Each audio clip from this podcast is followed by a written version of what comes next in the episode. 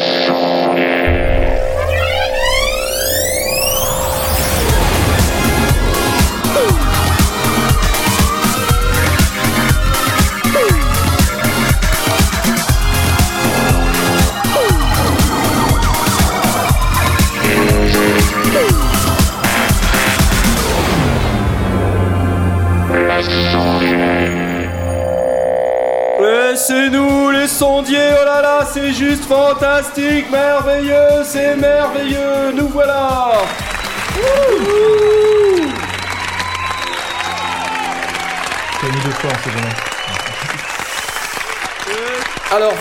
euh, on va peut-être arrêter les applaudissements parce que c'est quand même un peu relou. Euh, bonsoir à tous, bienvenue dans les sondiers. On était un peu en double, j'ai l'impression, mais c'est pas grave. Voilà, applaudissements.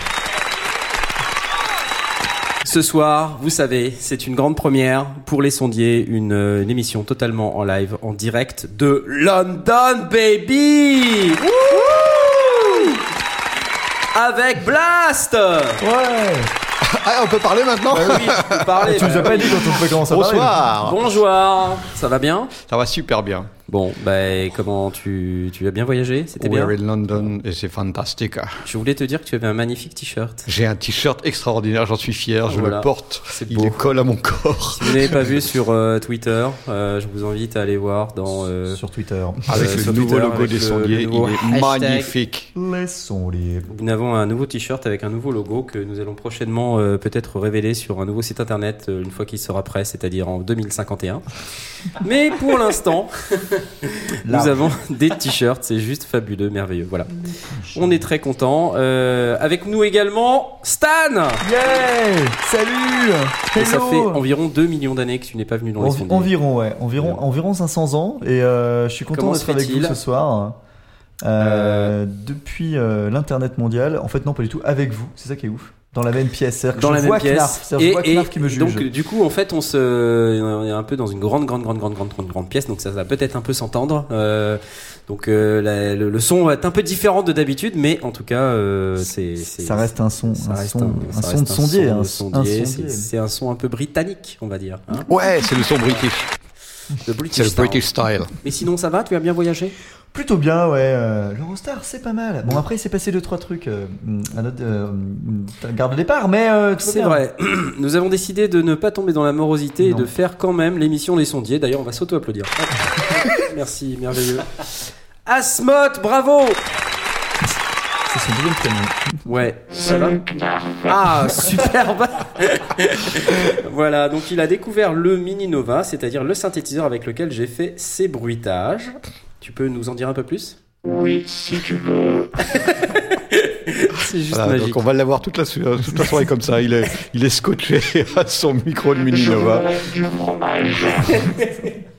Donc voilà, écoute, tu as bien voyagé ou pas?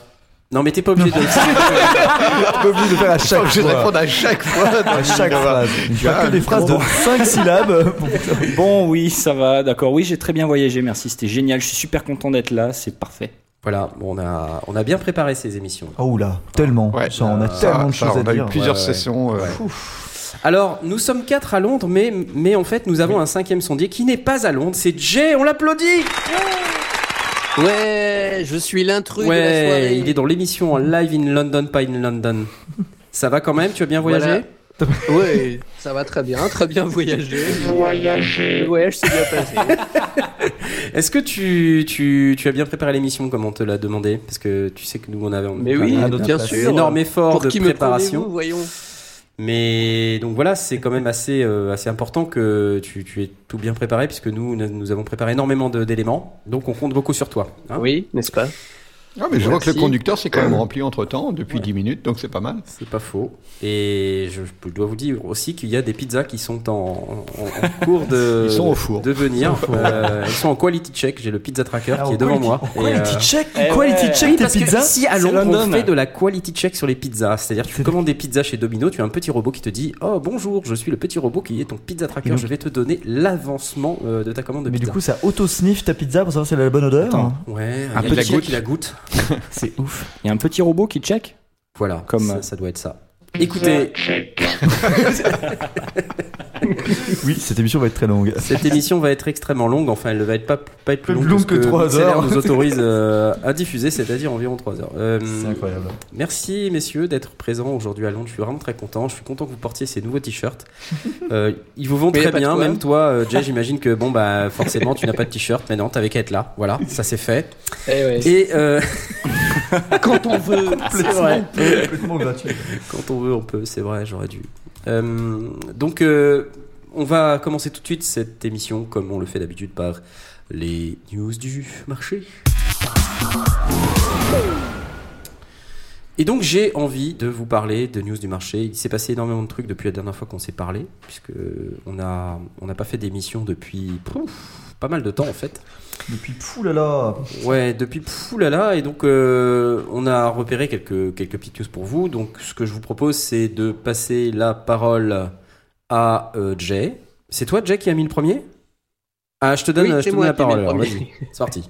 Youhou Bah, Fender a sorti une nouvelle gamme d'amplis, euh, Fender 80, euh, qui s'appelle les Proof Blues Junior Amplifier, et qui est exclusivement réalisé à partir de fûts de whisky. Oula what? Donc ils sont, en, What?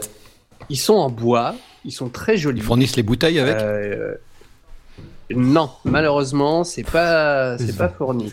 Ça a l'air pas mal.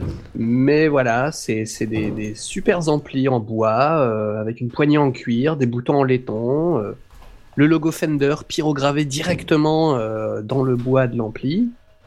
Euh, Il y a malheureusement 60 exemplaires et du coup je pense qu'ils sont tous partis. Euh, C'était 2000 dollars la pièce. Oh la vache Oui, Et, euh, et c'est des vrais amplis, euh, des vrais amplis Putain, qui ils fonctionnent sont vraiment. trop et, classe. euh, et voilà. Ouais, ils sont super beaux. Magnifique. On va vous, traiter- on va Bon, vous bon tweeter appétit, ça. Donc, euh, vous si, si vous ça. êtes euh, sur Twitter, vous pouvez euh, regarder le hashtag euh, dièse les sondiers. Hashtag les Hashtag sondiers. dièse, c'est pas euh, qui va vous permettre euh, L-E-S-S-O-N-D-I-E-R-S. Et on sait que vous êtes extrêmement nombreux. On sait, que- on sait que vous êtes fantastiques. On sait que vous nous écoutez à chaque fois. On sait que c'est merveilleux. Et bon appétit, Redscape.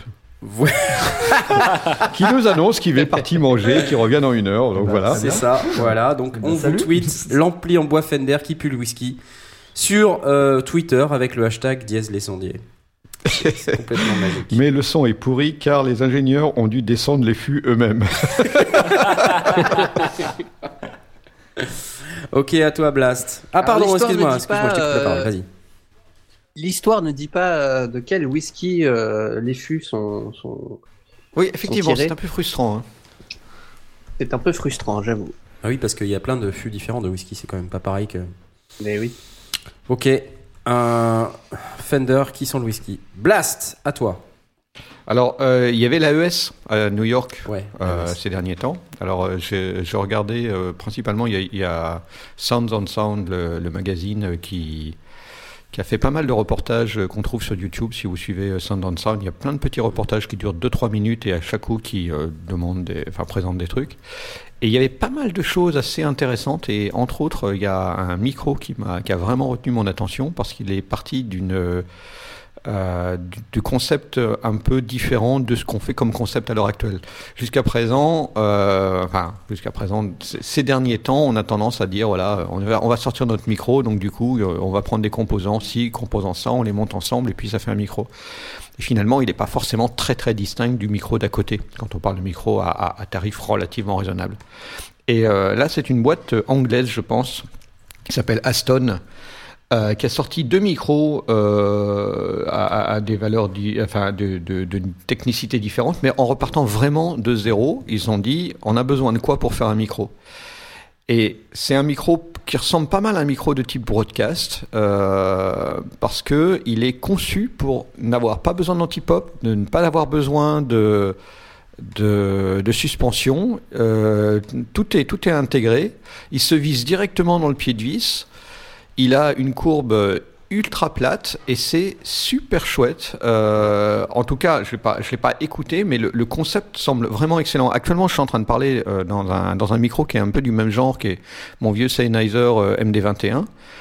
Et euh, bah, c'est le même principe, c'est vissé sur le pied de micro, il n'y a pas de suspension, il n'y a pas d'antipop, il n'y a pas besoin de quoi que ce soit. Et euh, les, deux micros, donc il y a le Spirit qui est euh, la version euh, un peu euh, funky avec euh, toutes les directions, etc., qui vaut euh, 300 livres, parce qu'actuellement il est vendu qu'en Angleterre, a priori. Et puis le Origin, qui est à 200 livres. Donc ça, ça est relativement raisonnable pour un, pour un micro de bonne qualité. Et il a une bonne gueule, enfin, il me plaît bien. Euh, J'ai envie de le tester. pas mal, ouais. Euh, ils, ont fait, ils ont fait du beau travail. Il y a eu vraiment tout, tout un boulot de design en partant de zéro et des besoins de quelqu'un qui ferait du broadcast ou, euh, ou qui l'utiliserait pour, euh, pour différentes choses. Et, euh, et ils ont conçu, ils ont cherché les composants qui allaient- qui allaient dessus. Donc c'est parfois un petit peu euh, à, à l'opposé de ce qu'on voit euh, quand on prend un micro standard. euh, voilà. Il y a trois directivités quand même. Il y a trois directivités sur le Spirit, ouais. Et c'est marrant parce que on a envie de se dire, euh, il a pas besoin d'antipop parce que c'est un omni, mais en fait il fait aussi cardio. Mais c'est parce qu'apparemment l'antipop il est euh, à l'intérieur. Oui, oui, il y a, y vraiment une hein. En fait, il y a, y a un mesh qui, est, euh, qui a été retravaillé. Il- ils par exemple, il se disait, euh, quand on a des, des micros euh, bah, comme, comme nos micros de, de studio, Mhm. s'ils tombent ou s'ils sont, s'ils sont heurtés, la grille est quand même relativement fragile. Donc, du coup, il y a un pet, c'est moche, etc. Donc, ils ont refait d'abord une grille complètement modifiée avec des waves qui laissent bien passer le son et qui par contre est beaucoup plus solide pour, euh, pour euh, résister à, à- à du transport. C'est l'idée vraiment d'avoir quelque chose qui peut se transporter avec. Et à l'intérieur, il y a euh, la capsule qui est suspendue, donc qui n'a pas besoin du coup de suspension, Mhm. et qui a une, euh, un mesh de, de- d'antipop. Et voilà, donc euh, ça, ça, ça paraît vraiment, euh, vraiment épatant comme truc. Euh, moi j'aime bien aussi le fait que du coup, comme il n'y a pas besoin de suspension, ben, on visse le pied dedans, il y a, Ouais, il y a un pas de vis directement dans le truc, on, on branche le XLR et, euh, Et hop. et, et puis hop, voilà. Et hop. cool. Ah, ça c'est vraiment très chouette. Ça coûte combien? Bah, 300 livres pour le, pour le Spirit, donc qui est le- la, la version à trois directivités, et, Et puis hop. 200 livres pour le Origin, qui est juste le cardio. D'accord. Et hop. Je tiens à dire que c'est quand même pas, pas si cher que ça. exactement, en fait, ouais, c'est- c'est un- un milieu de euh, gamme. C'est un milieu de gamme qui a l'air d'être vachement bien foutu.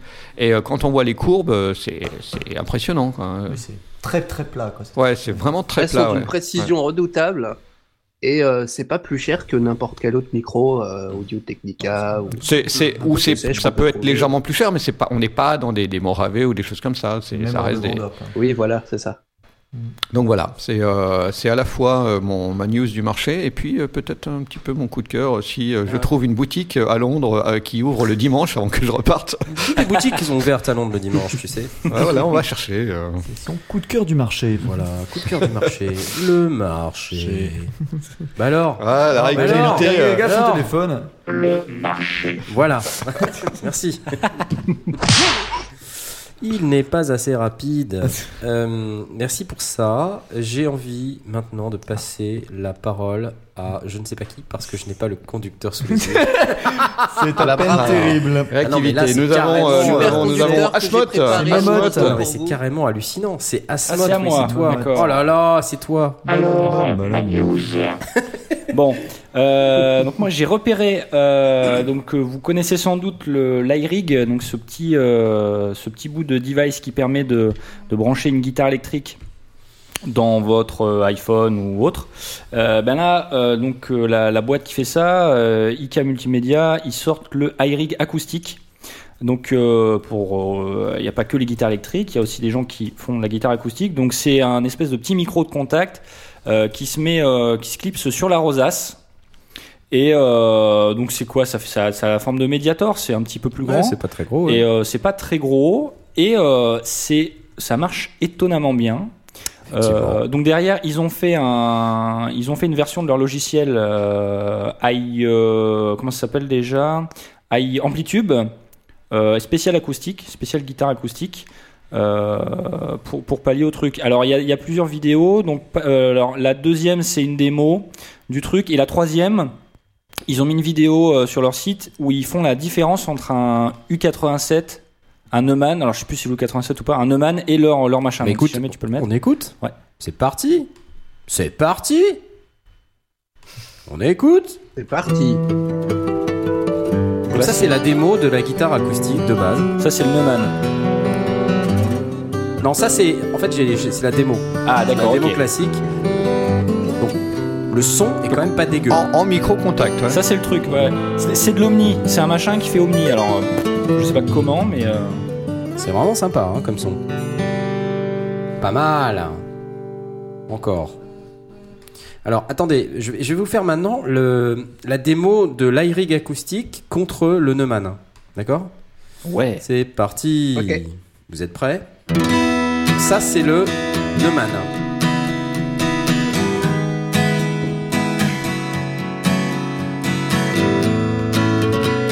Et là, c'est le. Ça c'est l'iRig acoustique maintenant. Neumann. iRig acoustique. Vous voyez, on n'entend presque pas la C'est différence. ouais, ouais, il y a un peu impressionnant, moins hein. de, un peu moins de, de, Neumann. de room, mais c'est vraiment très impressionnant. Ouais, il y a un peu plus iRig de acoustique. Je euh, préfère presque l'iRig acoustique. Ah oui, parce Eh qu'évidemment, du coup, tu peux retraiter euh, plus facilement. Ah, c'est superbe. c'est Voilà. très impressionnant. Et C'est très messieurs, impressionnant, ouais. ça coûte 50 euros. Non, hors hors taxe. Arrête tes conneries. Hors taxe, ça coûte 50 euros. On applaudit. Voilà. C'est énorme. Voilà, donc c'est Euh, ouais, c'est c'est- plutôt une bonne nouvelle. Incroyable. Sacrée économie. C'est vraiment cool. Bon, alors pour les guitares acoustiques, 50 euros, iRig acoustique. C'est top, génial. Voilà. C'est dispo maintenant Euh, c'est- dispo. euh, alors, euh, ouais, alors c'est une bonne question. Bah, si on a le prix, c'est que ça doit être dispo. Euh, ça y est, c'est ouais, c'est bon. Je pense que c'est sorti. Et euh, donc, ça- au niveau connectique, juste, ça peut être se connecter soit à votre Mac, soit à votre smartphone, soit à votre tablette via du, euh, du jack euh, 3.5. Voilà, 3.5. C'est tout pour moi. C'est plutôt bien. Mais c'est Ouais, la grande classe pour 50 euros. Mais du coup, euh, euh, C'est 50 euros. C'est un peu plus, hein, vu que c'est hors taxe. Mais du- bon. Ouais, ouais, d'accord. Ouais. Du coup, j'imagine que ça, on peut le mettre euh, pas que sur une guitare. Alors, euh, effectivement, tu peux, mm, tu peux le mettre sur autre chose qu'une guitare, a priori. Bon, c'est quand même fait pour se clipser sur la rosace. Donc, euh, euh, tu peux le mettre, Ah, c'est tu peux le mettre sur un ukulélé, ils disent. Donc, euh, c'est aussi fait pour ça. C'est, un, ouais, un clip qui se met sur la rosace. Donc, c'est adapté pour les rosaces. Donc, tu peux essayer de le mettre sur autre chose. Maintenant, bon, les ingénieurs qui ont bossé dessus, ils ont bossé pour que la reproduction du son de la guitare se fasse bien. Donc, c'est pas garanti que euh, ça, c'était une reproduction euh, hyper fidèle de, de, de toutes les fréquences sur un, sur autre chose. Mais bon, euh, encore Ouais. une fois, ça vaut le coup d'essayer. À ce Ouais, c'est ça, c'est euh, comme tout. Si t'en ouais. as un et que t'as envie d'essayer, il y a rien qui t'empêche de, de voir si ça clair. passe. J'ai un peu de mal en fait à voir comment ça se connecte parce que quand tu regardes la gueule du truc, il y a un Ouais. mini jack au bout. C'est quoi Ça se connecte dans le. Bah, c'est un ado, hein, donc euh, Oui, c'est ça. branches. euh, Donc dans- t'es pas obligé d'avoir un iPhone en fait. Non, non, c'est du mini jack. Parce que c'est un mini jack avec trois brins là. T'as vu? Enfin, il y a quatre connecteurs. Ah oui, Ah oui, donc c'est peut-être, euh, il y a, y a- y a peut-être justement un truc qui permet de, enfin qui, Trois brins, je qui est spécialisé Quatre, pour euh, être. pardon, quatre connecteurs, donc euh, trois, trois trois anneaux, quoi. avec la. Ouais, il y a trois anneaux. donc c'est Euh, pour et être ça marche enregistré aussi par un sur, euh, smartphone sur ou un- Android ou a un priori, iPhone. hein, parce que je vois que sur le chat euh, MixLR, il y a des gens qui disent j'ai pas d'iPhone. Euh, ça marche aussi sur Android a priori puisque euh, il y a ce, ce- ce mini jack. Oui, le fait d'avoir trois Oui, anneaux, ça veut dire que c'est routé hein. sur la sur la prise euh, micro d'un Ouais. smartphone. Voilà. Donc c'est plutôt pas mal. Bon, 49 euros, 40 99, on va pas se plaindre. Hein. C'est clair. Ouais. Super, merci beaucoup. Et c'est mon tour. Youpi Moi, je Ah. voulais vous parler de Push 2. Euh, donc en fait, je sais pas si Push vous aviez 2, suivi ce quoi que c'était. C'est quoi Push Un. euh, 1. C'est le, le contrôleur euh, fabriqué par Ableton Ah. pour travailler dans l'environnement Ableton Live euh, sans forcément regarder sa machine et, et pour pouvoir travailler en touchant euh, quelque chose de physique avec des contrôleurs, des pads, euh, des boutons, etc. Et en fait, ils trucs. viennent de sortir le, le Push 2 euh, qui en fait est une évolution du Push 1. Alors il est un tout petit peu plus large, un peu plus fin. Et euh, en fait, Push 2 arrive avec aussi euh, des améliorations assez notables. euh, Oh, il y a un écran? Il y a maintenant un grand écran OLED Ah, euh, est, euh, qui est superbe, euh, Ouais, que tout le monde est en train de dire c'est génial, euh, tout ça. Alors, on nous demande si c'est un doigt de la manche. Si le Oui, push si c'est c'est le le doigt de push, la c'est main. le doigt de la c'est le manche. doigt de la manche, oui. Et euh, je vais retourner dans mon bateau, la péniche. Euh, donc non, Euh, je suis désolé, désolé pour cette vanne, c'était pourri. Donc push euh, permet de vraiment fabriquer tous les bits euh, de, de, de push avec le péniche. Euh, On l'a- perdu. On l'a- enregistré celle-là, non Mince alors. Et euh, donc en fait, Best on, of. ce, best of. le best-of, ce, ce- cet appareil euh, permet maintenant d'a- d'aller encore plus loin dans, euh, le, le fait de pas avoir à regarder l'ordinateur, de pas avoir à utiliser une souris, de pas avoir à triturer euh, votre MacBook ou, ou votre euh, appareil PC, laptop. Euh, vous pouvez tout faire maintenant depuis le push, donc c'est pas mal. La, la petite vidéo qui est sur le, le- le site, justement, euh, il y a une vidéo capture de leur musique, etc. Ouais. est vraiment impressionnante parce que quand ils utilisent à fond leur écran, euh, et donc les potards et les machins, enfin, genre, plus, effectivement, je comprends que tu me dises qu'il y a plus besoin Hypnotisant. parce que Ouais, alors en plus c'est euh, superbe, l'écran il a une résolution assez mortelle vraiment et euh, il permet Ouais, ouais. d'éditer euh, les samples, il permet de faire de chip chop, euh, enfin de la totale quoi. C'est multicolore. euh. Enfin, en plus les, les pads a priori sont encore plus sensibles que les, pads de la version 1, euh, ce qui permet de vraiment faire des, des, des- des petites, euh, des, des petits flats, des petits tralala patatata, tu vois. Oh, oh, oh. Euh, Wow. Des choses qu'on C'est un pouvait pas terme faire avec technique. l'ancien. C'est un donc terme technique, hein, c'est- c'est un terme Oui, technique. Patatata. Ouais, Donc c'est pas donné quand même, mais en ce moment, Ah ouais, c'est ça que j'avais peur. Ouais, C'est que nous, on donné. arrive avec des trucs à C'est- euh, Ah ouais, 200 mais clairement, livres, clairement, euh, c'est- non, 50 mais c'est- dollars, mais d'accord, toi, mais bah oui, mais 800 moi 000 je suis euros. Euh, 100 000 euros. Euh, donc si, non mais c'est clair que bon là c'est vrai que Prends trop de temps à nous le dire, c'est vraiment très cher. non c'est vraiment très cher. Donc vous pouvez l'acheter soit séparément, Ah, C'est soit sorti, c'est sorti déjà. pièce sorti. par pièce, condensateur par condensateur. C'est déjà ça. soit, soit directement avec euh, Live. Euh, donc si vous possédez déjà Live, vous pouvez l'acheter séparément. Euh, Oh, d'accord, oui, d'accord. En fait, le pad, c'est 100 euros, non? C'est un petit peu cher. Ouais, c'est Ouais, un ça petit va, peu cher. c'est- Euh, Non, ça va, ça reste Ah, raisonnable. t'as Vu, vu ce qu'il y a Bah, oui, Ce qu'il y a derrière, dedans, c'est que tu vas me dire, il y a jusqu'à- un écran et les ouais, machins, ouais, les poids ok. de poids, Donc le, mais le bon, enfin, c'est push pas avec la Live 9 suite, c'est quand même 1198 euros. Hmm, Voilà. hmm. Donc, Et- euh, et 100, on est à euh, six- sept- 799 euros. Et Ouais. en ce moment, vous pouvez, si vous avez push 1, avoir 30% de réduction. sur push 2. C'est-à-dire vous donnez votre push 1 et support a great cause, comme il dit. C'est-à-dire vous donnez votre push 1 aux pauvres pour qu'ils puissent utiliser leur push 1, votre push 1, Oh non. et manger les potards, euh, parce qu'ils ont faim. Donc vous leur donnez votre push 1. Les embêtés.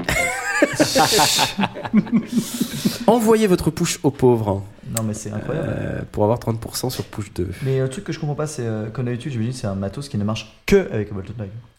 Ça, ça ne marche qu'avec Ableton Live, donc c'est vraiment dédié aux gens qui ont euh, besoin de, vouloir euh, faire des choses avec Ableton Live sans, euh, enfin, sans toucher l'ordi. Quoi. Après, c'est un peu ça le Je, principe. je connais pas le prix d'Ableton Live, mais j'imagine que du coup, ça doit être intéressant. Si tu prends les deux, euh, ça te fait un prix sur, euh, sur live. sur l'un et sur l'autre.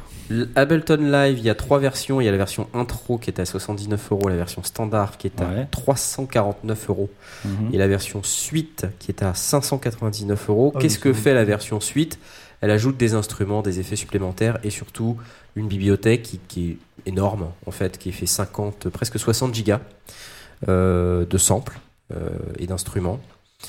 Euh, donc c'est vraiment un c'est vraiment un produit qui est très très très complet, qui est plébiscité par notamment par la scène électronique si vous faites de l'électronique, mais si vous ne faites pas d'électronique, c'est vraiment un outil qui peut remplacer votre dos. C'est une dos, une station de travail au- audio numérique qu'on appelle également une STAN, station de travail Stan. audio, Audio numérique. numérique. N'est-ce pas Stan C'est formidable, c'est fabuleux. Et alors, Euh, DAO. Donc vous pouvez utiliser euh, ce push pour, euh, euh, pour- donc quand vous regardez hein, le, le, push tout seul est à 700 euros, c'est pardon 800 euros, 799 euros. Donc euh, si vous achetez avec Live, il est à 1198 euros. Sauf que le suite tout seul étant à, déjà à 599 euros, ça fait 199 euros d'écart, enfin 200 euros de différence. Quoi. Donc on gagne 200 euros. J'essaie de trouver une blague. J'essaie de trouver une blague avec push tout Ouais. seul et, et, et suite tout seul, non, mais pas. En fait, tu peux demander aux auditeurs parce qu'ils sont particulièrement en forme sur le chat. Oui, oui, hein. oui, oui, le, le chat, c'est. Je euh, ne- Un petit coup de push Voilà. pour l'épaule. Les sous-sous dans la Push de café. Ouais, ils sont en forme, ouais, je vois ça. Push. Donc Push, c'est quand même génial. Écoutez, c'est fabuleux. Achetez-en, c'est bon. Euh, ensuite, évidemment, je voulais vous parler. Je suis toujours dans Ableton parce qu'ils ont annoncé quand même une version 9.5, euh, donc euh, qui est euh, gratuite pour tous les possesseurs de Ableton Live euh, déjà, mais qui apporte euh, beaucoup, beaucoup d'améliorations euh, sur le dans cette version.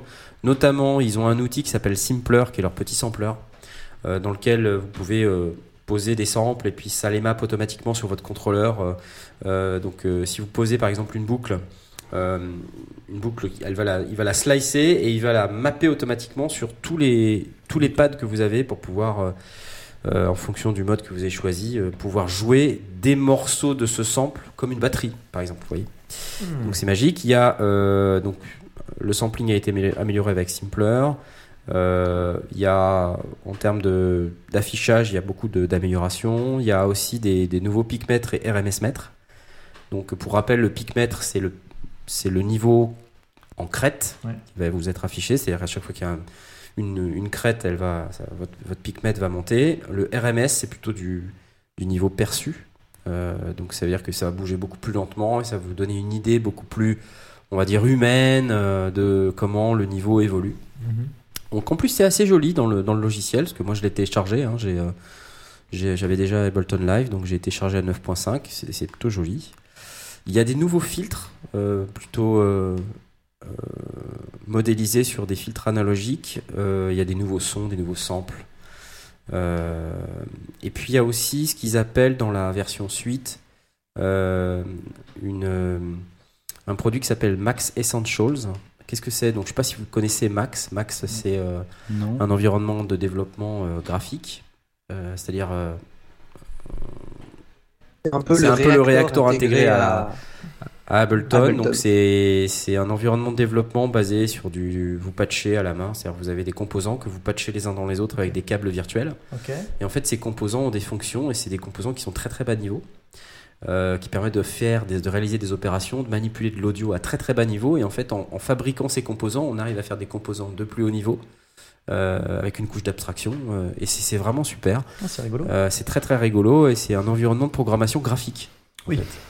Comme ça se fait de plus en plus. Euh, ça se fait de plus en plus. hein. Un autre environnement de programmation graphique connu, c'est euh, Pure Data. Je sais pas si vous, vous connaissez Pure Data. Oui. C'est complètement open source là, par contre, Pure Data. Max, c'est euh, c'est vraiment un environnement qui est euh, Orienté son quand même. orient- C'est pas orienté son Max. Euh, c'est un environnement graphique de programmation graphique, mais qui dans Live s'appelle Max for Live Max et qui a été euh, adapté pour un usage dans live avec des composants bien spécifiques pour l'audio et qui est plutôt abordable en fait quand on regarde. C'est assez simple. hein, euh, il ne s'agit pas de d'un truc très compliqué. On parle pas de programmer euh, avec du code, etc. C'est vraiment quelque Ah chose oui, de très c'est très graphique. rigolo. C'est vraiment rigolo. Et les pizzas sont Alors, si arrivées. vous- Ah. Ah, les pizzas drôle. Euh, on applaudit. En fait, Alors, ce on que ne sait pas où on va les poser, mais on-. Donc, ce que tu étais, ce que t'étais Ce en train de dire, c'est que euh, comment ça s'appelle euh, le Pu- Pure Data, c'est libre. Pure Data, c'est Et en fait, ce que tu es en train de dire, c'est que Max n'est pas libre. Max n'est pas libre. Il n'est D'accord. pas libre, Max. Il pas n'est pas libre, Max.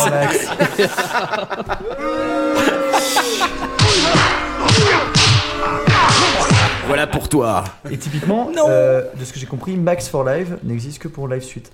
Euh, oui, tout à fait. Max for Live n'existe que pour Live Oui. Suite. En fait, il a été intégré à Live Suite euh, à la version 9. Parce que Live Intro ne supporte pas Max for Live. Non. nous dit. Exactement. Et en fait, ce qui est intéressant avec ce produit Max for Live, c'est qu'on peut construire ses propres devices live. Euh, c'est des formes de plugins euh, adaptés au produit Ableton Live.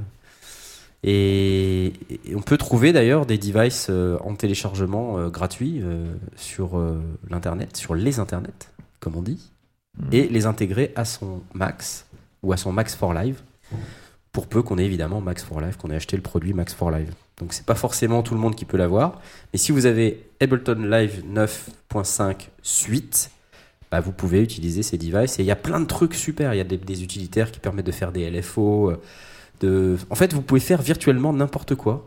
Mhm. Euh, et c'est plutôt rigolo de pouvoir faire n'importe quoi, Tout à fait. n'est-ce pas? Et aussi, il y a une nouvelle Moi, je fais feature. ça très bien.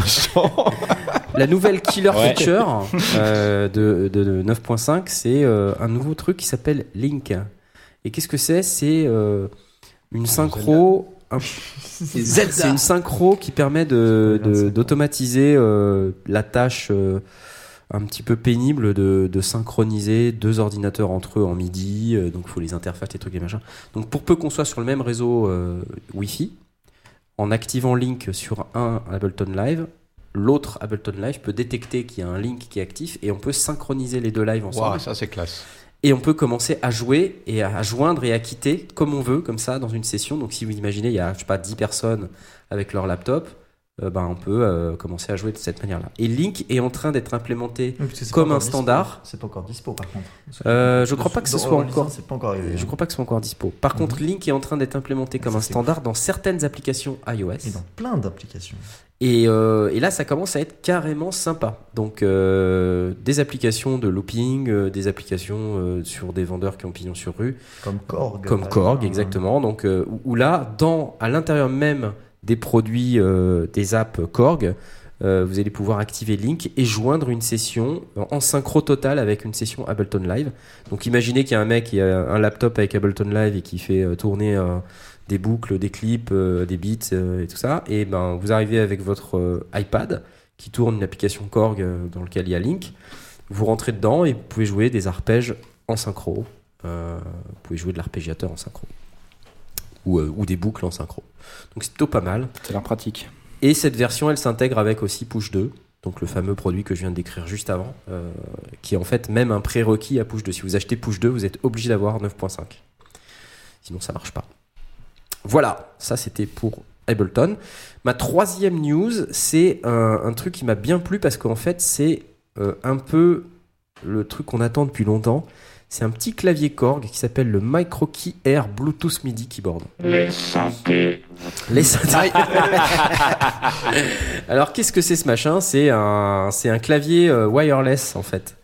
Et, euh, et ça, ce qui est vraiment génial avec ce truc-là, c'est que vous pouvez vous connecter et jouer euh, au travers du Bluetooth MIDI, qui devient de plus en plus une, un protocole qui est demandé par tous. Euh, même si le Bluetooth c'est pourri euh, et que c'est pas du tout euh, fait pour être complètement synchro, mais plus ou moins ils ont réussi à faire quelque chose de relativement stable avec le Bluetooth MIDI. De plus en plus d'appareils ont maintenant supportent le Bluetooth MIDI. Donc là, on a ce petit, ce petit machin qui peut durer jusqu'à je sais plus combien de semaines sur sa batterie et entre deux recharges et que vous pouvez connecter soit à votre iOS, soit à votre Mac, euh, soit votre PC du moment qu'il supporte le, le- le Bluetooth MIDI. Donc vous avez euh, en fait euh, une compatibilité avec euh, l'ensemble du, du parc. Donc c'est Ce plutôt me fait sympa. peur, c'est le micro dans MicroKey. Bah, c'est des Ah, petites touches, c'est ouais, des c'est ça. C'est des mini touches, mais c'est un peu le problème. hein, C'est euh, Bah. ouais, ça c'est marche sur des batteries. comme l'innovation euh, Mini Nova ou, ou des mini mini micro euh, Ouais, Parce que micro, c'est pas mini. Hein. Je Ah. pense que c'est pareil que le- les touches du Mini Nova, c'est-à-dire c'est pas très gros quoi. Ouais. Ouais, parce que le Mini Nova, on peut encore à peu près travailler. C'est vraiment si- pas grand. si je n'imaginais pas. hein. Micro, quand tu dis mini touche, je m'attendais à un truc. euh, non, c'est vraiment petit quoi. C'est deux phalanges. doigt quoi. Deux phalanges. Et encore, c'était sur le, Encore. le- le contenu total de la touche, mais euh, quand tu vas Ouais. en bas, euh, sous, Ouais. les, sous, les, noirs- sous les touches noires, t'as Ouais. à peine une phalange. Voilà. Euh, donc c'est le, le Korg MicroKey euh, Bluetooth MIDI Air Keyboard. Alors je n'ai absolument aucune idée de combien ça coûte malheureusement. Euh, alors attends, est-ce que j'ai pas quand même une idée de combien ça coûte? Parce que c'est c'est bien gentil de vous dire euh, je ne sais pas combien ça coûte, mais en réalité j'ai les prix en livres sterling malheureusement, mais vous allez transcrire. Ouais, on est à Euh, Londres, hein, donc on a On est à droit, Londres, hein. donc on s'en fout. hein. donc euh, les street price, ça veut dire que ça sera potentiellement moins cher, puisqu'il y a une manteau. version 37, 49 et 61 notes. Mhm. C'est pas hyper cher. 37 D'accord. Ouais, c'est 120 livres pour la 37, euh, la 37 euh, notes, 150 livres pour la 49 et 175 livres pour la 61 notes. Donc traduisez euh, en euros, euh, ouais, on va dire euh, 159 euros, 199 euros et 229 euros. Allez, je vous la fais comme ça là. Ouais, ça peut être raisonnable. Ouais. Ouais, c'est Ouais, pas- ouais, c'est à Voilà. peu près Et ça. Du coup, c'est vendu comme un produit nomade un peu en fait. C'est complètement ça. C'est euh, complètement ça, mais là où ça devient sympa, c'est que tu as une version 61 touches, donc même si c'est des mini touches, tu as Ouais. quand même 61 touches, donc tu peux commencer à jouer du vrai piano. Oui. Et euh, alors, que ouais, alors jusqu'à présent, euh, ces, ces trucs-là, c'était, euh, tu vois, tu avais des versions 25 touches, euh, c'était un peu casse-pied, quoi. Tu, vois, Mhm. tu, tu voulais de la mobilité, certes. Mais ce, que, ce que je trouve euh, intéressant, c'est que même la petite, 37 touches, ça te fait 3 octaves. Mm. Ça commence à être sympa. 25, c'est Ouais. parfois un peu court. Ouais, ça un ça peu peut jouer ouais. un riff ou un truc comme ça. ouais. Mais, là, tu as 3 octaves, tu peux, tu peux bosser quand même. Ouais, quand Même, même. avec le petit. Si- tu veux vraiment avoir l'aspect transportable euh, facilement, c'est plutôt pas mal. Ouais, je suis d'accord.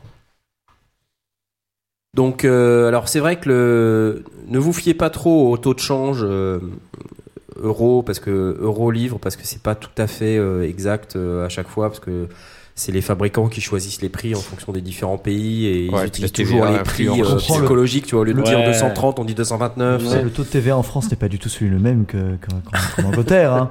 Non, Voilà. mais je veux dire par là que c'est c'est Ah, pas. euh, c'est le truc. Whoosh Mais en Belgique, c'est 1% de plus. Hein C'est gratuit. C'est 21. 21. Ah ouais. Je, je- c'est juste pour dire que ça serait pas la première fois qu'un fabricant euh, fait mumuse avec les, les taux de change et euh, tu vois des prix euh, qui sont pareils. Par exemple, un, un MacBook euh, il coûte le même prix aux US et Ah ouais, ça c'est. En France, Ah ouais. Le, Euh, le dollar euro, c'est 1 pour 1. alors que en fait on sait très bien que c'est pas du tout un fois, point quoi. Mm. Des fois, c'est plus en euros qu'en dollars. Et là, tu fais genre, euh, quoi? Ouais. Mais c'est pareil, les, les notions de taxes sont tout à fait différentes, donc euh, il faut. Qu'est-ce que vous en pensez vous des mini touches là du coup? Parce que il y a un, y a un espèce de d'engouement pour les mini touches et que bon je sais qu'on n'est pas sur un truc synthé mais Moi, moi quand, je, quand je vois l'innovation, euh, j'ai j'ai un petit peu bricolé dessus euh, cet après-midi. Ça va, je trouve que, je trouve que c'est raisonnable. Je suis pas pianiste. hein. Donc, euh, Bah. pas- c'est- ça, me- ça me dérange pas de ne de, de pas avoir forcément l'écartement standard, etc. Je, trou- je trouve que c'est honnête. Je dirais pas plus petit, mais à ce niveau-là, ça me paraît honnête. Alors, Moi, j'ai testé les Reface. Et euh, vu que j'ai des petits doigts, ça m'a pas plus gêné que ça. Mais par contre, je me demande pour ceux qui ont des grosses paluches si. Mais euh, en fait, si, si, si- tu vois, si c'est pour faire pas, des petits riffs, euh, comme on disait tout à l'heure, ou des petits effets spéciaux, ça va. Euh, par contre, euh, Oui, si tu veux faire des machins, ou même faut bouger vite et faire des accords, euh, c'est, ça devient vite compliqué en fait. Euh, là, je l'ai vraiment Mhm. sous les doigts. Bon, je, je suis pas vraiment pianiste, donc voilà, mais euh, t'as vite fait de- d'appuyer sur deux touches en fait. T'as vite fait d'appuyer entre deux et de, de te Si tromper. vous, si vous entendez des bruits bizarres, C'est normal. C'est hein. C'est normal. parce qu'on est, on est l'odeur des, des pizzas est absolument insupportable, donc on craque. On est en train de craquer. Mais, euh, mais voilà, continue, continue, euh, Asmod. continue. Non, non, mais euh, parle. ouais, ouais, je continue donc à parler. Meuble. Euh, ouais, ouais, non, mais euh, c'est ça en fait. T'as vite fait d'a- d'a- d'appuyer sur deux touches en même temps et euh, c'est bon. Ça a pas l'air pratique. Ceci dit, euh, bah quand t'as beaucoup de synthé à la maison, euh, les mini touches, ça te permet d'en caser plus quoi. Donc euh, ouais. Toi, t'en t'en- t'en as un avec des mini touches, toi, euh, Jay Non, Non. non, non. Moi, je les ai juste testés euh, en Ouais. magasin. Et euh, non, non, moi, c'est c'est euh, bah, c'est un clavier standard que j'ai avec des, des touches standards. Il y a juste pas le. Vous savez, sur certains cer- Ouais. synthés, des fois, ils reproduisent le poids des touches euh, des, des, des vrais pianos. Ah, les Euh, touches lourdes. Hmm. Les touches lestées, c'est ça, voilà. C'est le mot que je cherchais. Et, euh, et bon, j'ai juste pas ça, mais bon, c'est pas non plus, euh, c'est pas non plus très très. Parce qu'en fait, c'est vrai que là, euh, la plupart des produits qui nous sortent en ce moment, euh, tu vois les, les comment ça s'appelle les les rééditions de, de Roland, les Roland boutique et tout, c'est tout, c'est tout des mini touches en fait. Les de Yamaha. Donc, euh, bon. ouais, ouais. Après tout, Mais après, quand c'est Je trouve ça t'as un insupportable. clavier qui fait un ou un ou deux octaves, par exemple, euh, en, en général, enfin, d'après euh, l'expérience que j'en ai et de- des choses que je vois, quand quelqu'un possède un, un clavier à mini touche avec un ou deux octaves, c'est juste pour faire des, des petites Mmh, mélodies, petit des ça, ouais. lignes de basse ou voilà. Donc euh, voilà. Par contre, en revanche, un 49 ou un 88 en touches, mini, ça n'a pas trop d'intérêt. en mini touche, ouais, c'est, je trouve pas ça très jouasse, très pratique ça- à jouer. Parce que quand t'achètes un 49 touches ou un 88 touches, c'est pas juste pour faire des petites mélodies. ou Oui, c'est que tu veux jouer à deux mains. Fais de la performance. Et donc, du coup, voilà. ouais, le, lancer la main, euh, il faut aussi euh, interpréter le, le fait que tu, elle va aller beaucoup plus loin que d'habitude. Voilà. Ou alors après, comme je dis, moi, comme j'ai des petits doigts, ça me gêne pas. Euh, mais c'est vraiment pour ceux qui ont des, des très longs doigts et des très gros doigts, des grosses paluches, euh, comme Knarf par exemple. Euh, je, je pense pas que ce soit euh, très, très recommandé, très pratique en 49 Moi, ou ce qui me 88 fait plus, le ce qui me dérange le plus dans le truc, c'est que tu, sais, tu prends l'habitude quand tu joues euh, l'espacement des touches, quoi, pour les accords, les trucs comme ça. Donc, euh, les gens qui ont vraiment euh, l'habitude de jouer, c'est compliqué de s'adapter aux mini touches. Parce que c'est trop, c'est plus petit, Bah oui, quoi, les, les Mais tu, tu ressens vraiment euh, un temps de, de réadaptation quand tu passes de tes claviers euh, à, à touche normale à, à- à ton clavier. euh, Moins maintenant parce que je, je suis commencé à m'habituer, mais euh, je fais en général pas de, de- vraiment de de piano, quoi, on va dire, sur des, Mhm. des claviers mini touches. C'est plus pour faire du bruitage, des, des petits leads de synthé euh, où je joue en monophonique rapide, en en quelque fait. sorte. C'est une saisie rapide en fait. Ouais, où je joue en monophonique. Ou deux trois, deux, trois notes Ouais, série et, oui, je fais et pas. tu vas euh, layerer, ouais. Ouais, je, je vais pas, euh, tu vois, faire des envolées lyriques euh, au piano. euh. Ce qui est assez rigolo, c'est que, genre, typiquement, ce genre d'usage où t'as Aspic qui va juste carrément le faire sur son clavier, quoi. Sur son clavier. Ah oui, alors ça, c'est assez dément. Mais il le fait vachement bien. en fait. Aspic, il joue du piano sur son clavier d'ordinateur. C'est incroyable. Donc genre, pour ceux qui n'ont jamais essayé Mhm. ça, c'est un truc de malade. Mais T'en as fait hier, non? Hier, c'était sur ton clavier que tu, tu jouais, tu nous jouais carrément une mélodie, non? Oui, mais lui, il est, il est beaucoup plus fort que moi. Ouais, Enfin, Il le moi, fait je- en moi, live suis- surtout des fois. Lui, il le fait en live. euh, L'autre jour, il nous jouait, je sais plus, euh, il a, je sais pas, une espèce de truc, ça ton, ton, Mais avec tout l'accompagnement, quoi, tu vois. Dans Le mec, il fait, euh, il fait main gauche, main droite, euh, les, les deux trucs. C'est juste incroyable, quoi. Sur un Ce AZERTY. mec ouais. fait Ouais, des trucs improbables. Sur un clavier AZERTY. Mm. J'ai la bouche pleine. Pas du tout. Cette pizza est excellente. Mais Aspic Oui. est improbable, C'est ça. c'est pour ça. D'ailleurs, euh, il est pas là, ça fait longtemps qu'on l'a pas vu. Mm. ok, super. Bon, Bon Merci. appétit. Merci. Merci, Bon appétit appétit à tous ceux qui euh, aussi qui à tous ceux qui nous écoutent et qui mangent en même temps que nous. On est désolé de manger en Après même temps. tout, désolé. il est 20 ou 21h11, donc euh, Oui, pas faux. appétit. Alors maintenant que j'ai la bouche pleine, Mhm. Euh, quoi de quoi va-t-on parler est-ce qu'il y a des nouvelles du marché qu'auraient vu euh, nos auditeurs et qui voudraient qu'on en parle? La parole Ah bah aux non. auditeurs. Et Non, là, merde. rien. Donc on, on a fini avec les news du marché. On va passer au thème principal de notre émission Live in London. Avec, Avec des, des pizzas. pizzas. Avec des pizzas. Alors on n'a pas vraiment préparé de sujet d'émission. à vrai dire. On, s'y est quand même, on a essayé plusieurs fois. Ah oui. Mais euh, on était occupés. On a, on a fait des réunions de préparation et puis on a, on a beaucoup, beaucoup discuté de plein d'autres trucs sauf de, du thème de l'émission. Donc la question, euh, Vous avez- que, enfin en fait, on on n'a pas vraiment prévu de, de- de parler d'une technique en particulière ou de parler de euh, d'une manière de faire du son en particulier. Moi, j'avais en tête un truc qui, qui est intéressant et que je voudrais qu'on aborde sous forme de débat. C'est plutôt euh, bon, on est à Londres. Euh, donc on, on a discuté un petit peu du sujet euh, hier et cet après-midi. Qu'est- Qu'est-ce que, selon vous, ça nous a apporté le son londonien? Parce qu'on parle beaucoup du son londonien. Qu'est-ce que ça Alors, représente pour vous oui. et euh, Qu'est-ce que c'est? Parce que pour quelqu'un comme Qu'est-ce moi, que c'est? voilà, du tout voilà. ce que c'est Qu'est-ce que c'est que le, le son londonien? Alors je sais pas les Beatles, euh, qu'est-ce que c'est Euh, Je sais pas Blast, tu qu'est-ce que c'est le son londonien? Moi, moi, ce que ça, ça m'évoque immédiatement, c'est les, les consoles avec les British Preamp. C'est la, la Ouais. couleur spécifique des British Preamp. Et, quand, euh, quand je pense à, à son euh, anglais ou son londonien, c'est ça qui me vient en premier. Alors évidemment, il y a aussi les Beatles et toute la, toute la créativité, l'inventivité qu'ils ont pu avoir. Mais c'est vraiment ce, ce coup des, des préamps et de la, de la couleur spécifique euh, qu'ils peuvent avoir et aussi de la réserve de gain qu'ils pouvaient donner. Euh, C'est en gros des sons, c'est plutôt on parle plutôt de trucs très rock, euh, euh, très Ouais, rock, pop, mais, Ouais. mais pas que, ça, ça peut aussi toucher la balade, mais c'est vrai qu'on est, on est quand même dans, dans, dans, cette, dans cet univers-là. Et puis, ouais, la- l'inventivité, la créativité, le, le, presque, ouais, le génie, en fait, en réalité, de, de- de ce qui si- va derrière. Parlons un peu des, de ce qu'ont fait les Beatles, par exemple, quand ils ont commencé à être célèbres. euh, ils ont rencontré un, un ingénieur du son, je crois qu'il s'appelait George Martin. Par exemple. ouais. Et ce gars, Rien à voir avec euh, le trône de fer. non, hein. c'est pas le même gars.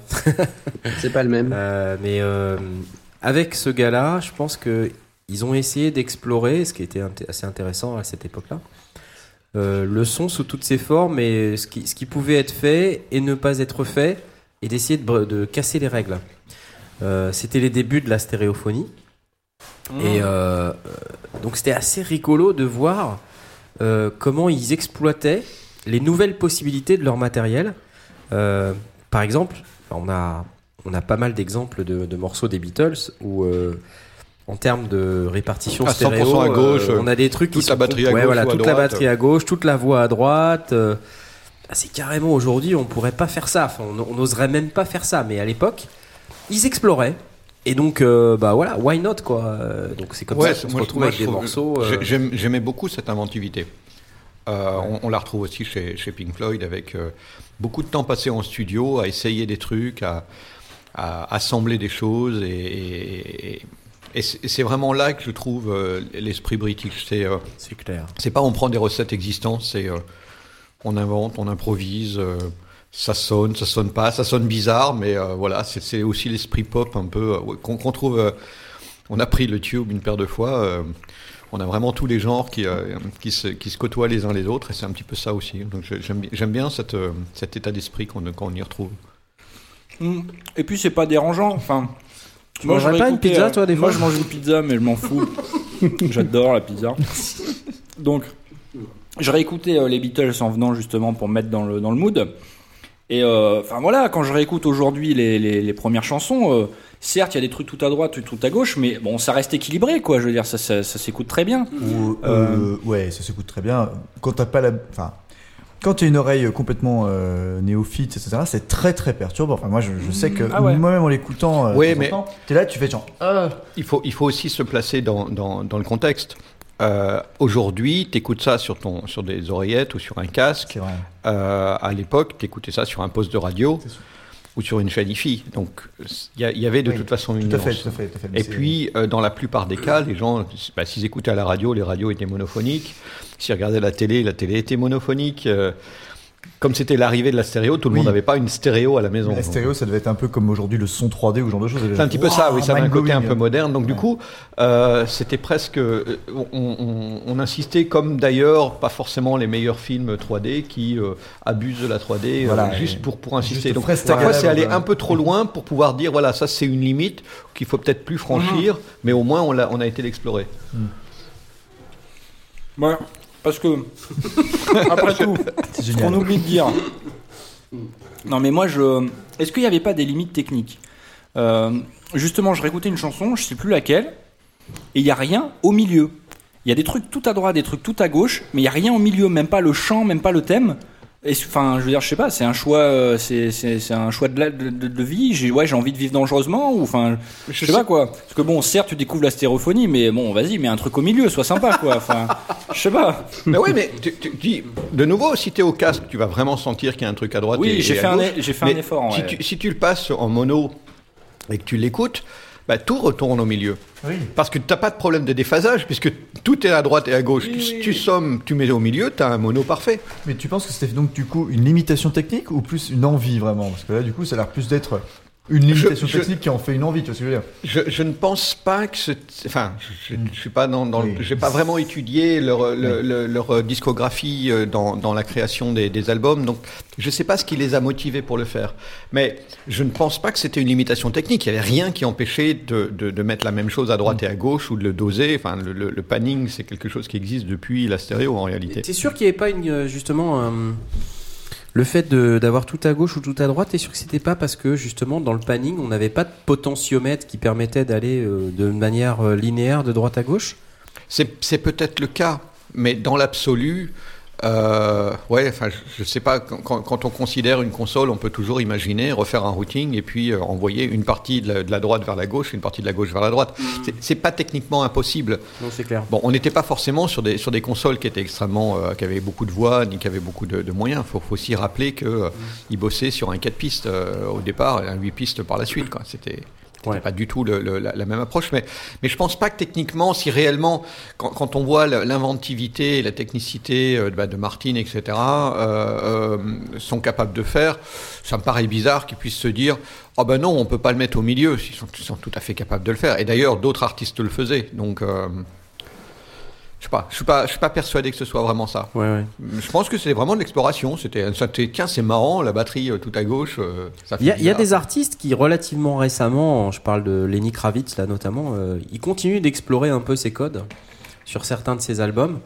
Euh, je me rappelle plus exactement l'album exact, mais il me semble que c'est un album qui a moins d'une vingtaine d'années, où justement il avait un peu le même genre de d'approche, où euh, il, essayait de faire des des mix avec euh, qui sont extrêmement euh, tu vois, tout, tout à gauche ou tout à droite. Enfin, c'est assez bizarre en fait. Et c'est pas mal en fait quand tu regardes.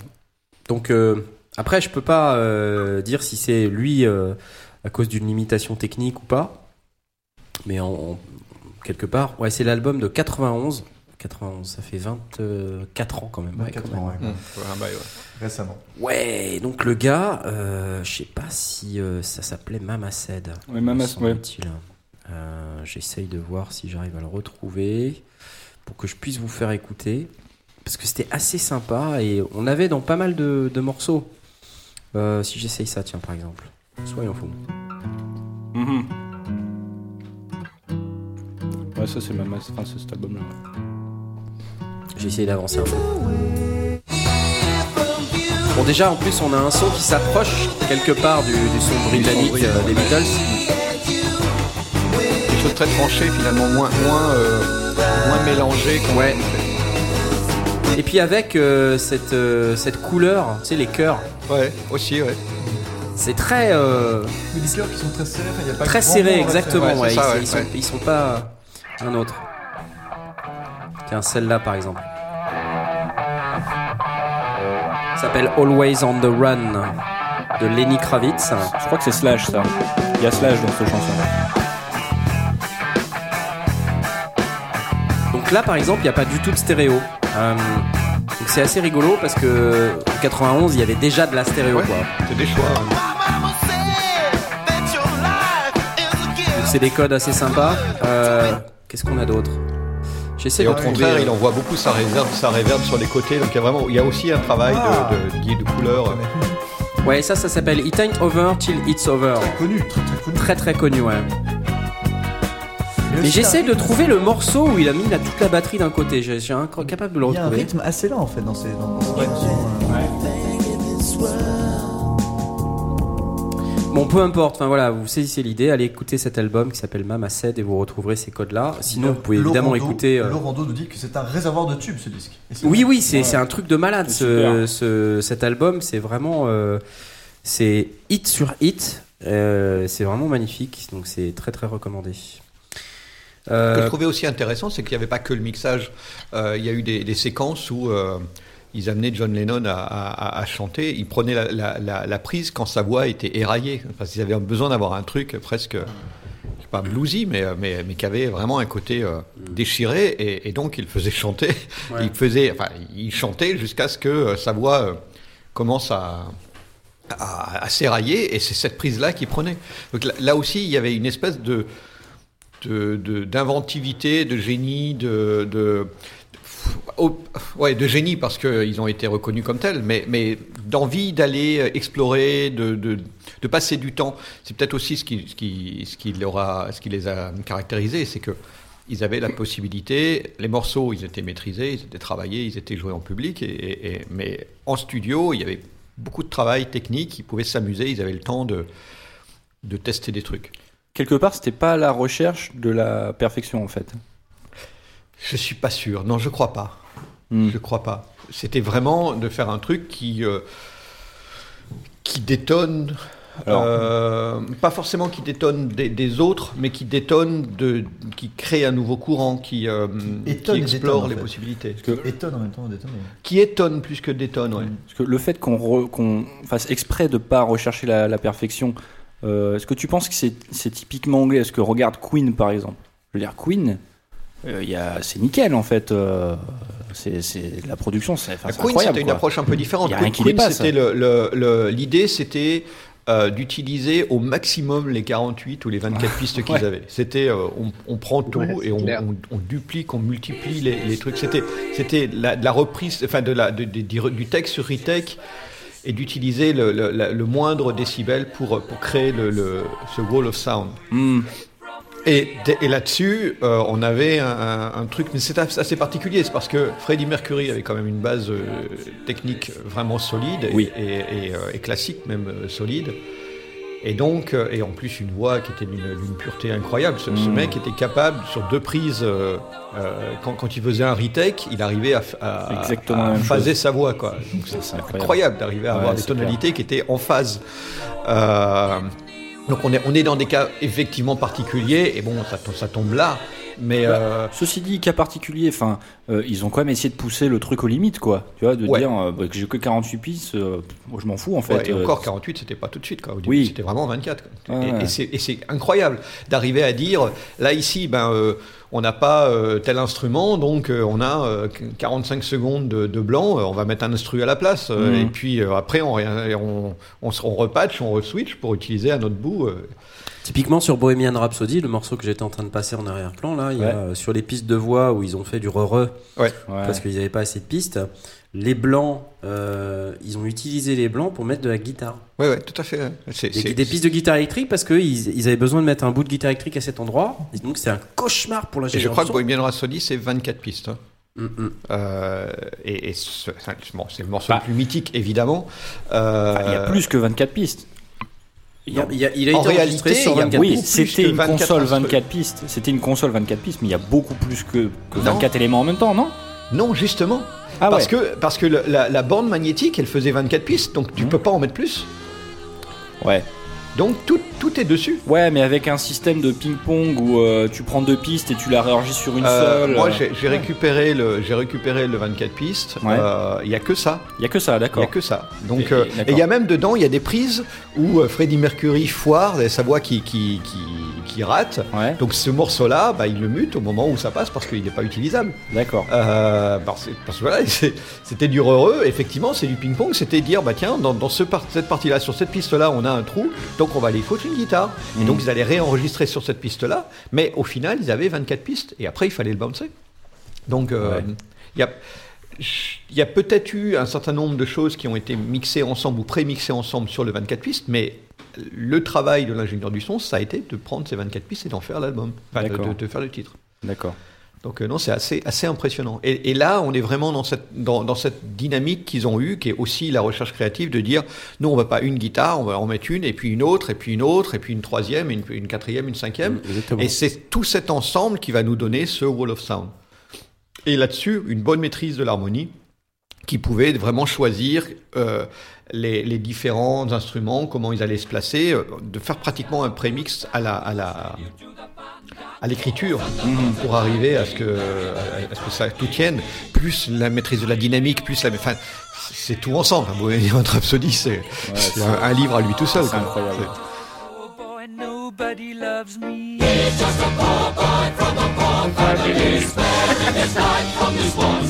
Boy. Ouais, c'est vraiment euh, c'est assez incroyable comme morceau. En plus, ce qui est intéressant avec euh, avec Queen, euh, c'est qu'ils ont ce- cette palette de sons qui est absolument incroyable. Quand on écoute, par exemple, ça, on se dit mais quel rapport avec Bohemian Rhapsody, Ouais, quoi, tu clair. vois Donc c'est quand même incroyable. On, a- on- on passe du coq à l'âne. D'ailleurs, je crois que ce morceau avait pas été très bien reçu. Il était trop funk. Ah ouais. Euh, parce que ça, ça correspondait pas en fait. Et euh, mais mais, mais c'est quand même devenu un super succès. Ouais. Donc Ouais, il y a Another des One trucs qui Bites sont the Dust. Extrêmement, extrêmement euh, On va passer sur le. pop et des trucs qui sont extrêmement rock. Ouais, ils ont fait de tout, quoi.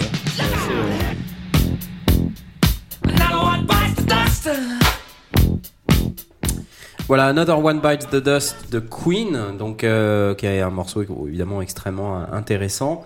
Euh, parmi les morceaux euh, qui, qui, qui ont marqué aussi euh, cette époque british euh, du son très travaillé, euh, on peut on peut parler de je sais pas We, We Will Rock You, euh, on peut parler euh, de d'autres morceaux des Flash. euh, ouais Ouais. ah ouais, Ouais, ouais, C'est-à dire que euh, ouais, c'est ce que- euh, il y, a- y. Laurent- il y a Laurent qui souligne le, le, le, le punk anglais aussi qui a changé complètement les codes, qui a, qui a retravaillé tout ça. Alors, dans quel sens justement? Pour quelqu'un qui connaît rien du tout, enfin genre. Eh ben, euh, c'était très roots quoi. Bah, t'écoutes, Hmm. T'écoutes Les les Sex Pistols, Pistols, par exemple. vraiment euh, à l'arrache, non pas, pas Euh, ça. c'est la- c'est les ça, mecs, quoi. voilà, ils branchent, ils jouent et ouais, voilà ouais, quoi. c'est- Osef quoi. Alors, le truc, c'est. ce qui est magique, c'est que le machin est en place, mais il est fait euh, à l'instinct. C'est- Avec Mais là, Et ça cache pas clairement, un peu avec son avis juste avant où globalement les 24 pistes étaient euh, bourrées à rabord, c'était énormément de travail. énormément de travail d'écriture. ouais. l'arrache. Ouais, ouais, le- Et, de, et de préparation pour que ça colle et que. En tout cas, euh, sur, sur le, le- le- par exemple les Sex Pistols, sur le, le punk à ses débuts, enfin, je pense pas que c'est, il y a eu une recherche particulière de technique euh, parfaite ou quoi. Je pense que le but Ah c'était vraiment de protester, et de faire passer un message et de dire ouais, on est là quoi. Donc euh, du coup, ouais. euh, en fait, ce, ce côté-là se ressent dans la musique et dans la technique, Mhm. et, euh, et c'est devenu euh, caractéristique du style, quoi. Et, et on ne veut pas les codes euh, de Oui. foutement, la production C'est ça. Oui, On est à côté, on est en marge, quoi. Donc, euh. Mais je crois que peut-être que la force aussi justement de la Grande-Bretagne de ce point de vue-là, c'est de permettre à ces genres-là de se côtoyer et de fonctionner très très bien. Euh, c'est pas un genre qui supplante l'autre. C'est un genre qui existe, qui prend un essor, et puis euh, les autres continuent à tourner. Ils ont, ils ont leurs fans, leurs aficionados. Et d'ailleurs, il y a évidemment des gens qui sont ultra fans de l'un et de l'autre et qui supportent pas l'un et l'autre. Mais il y a aussi beaucoup de gens qui apprécient euh, tous ces styles-là parce que finalement, au, au final, ça, ça sonne, c'est, ça, la, ça, Ça a beaucoup de patates, hein, les Sex Pistols là.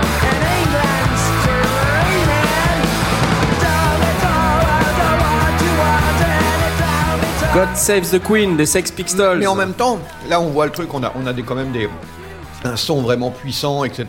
On pourrait croire que la, noix la, la voix, va- la voix va être noyée, et c'est pas le cas. Enfin, Il y a quand même super du boulot derrière. Ouais. Il y a une espèce de fausse. euh, de, de, de, de- de fausse volonté de faire un truc euh, sale, Ouais, ouais. sale, sale, dirty, mais en réalité, euh, ouais, non, il y a quand même de la prod, hein, c'est pas. Oui, bien sûr. Et, et du coup, c'est comme tu le dis, c'est plus un message qui passe de dire on, on veut pas de la prod, de la prod léchée, mais on va vous le, on va vous le faire entendre et on va vous le, vous allez le comprendre. Quoi. C'est ça.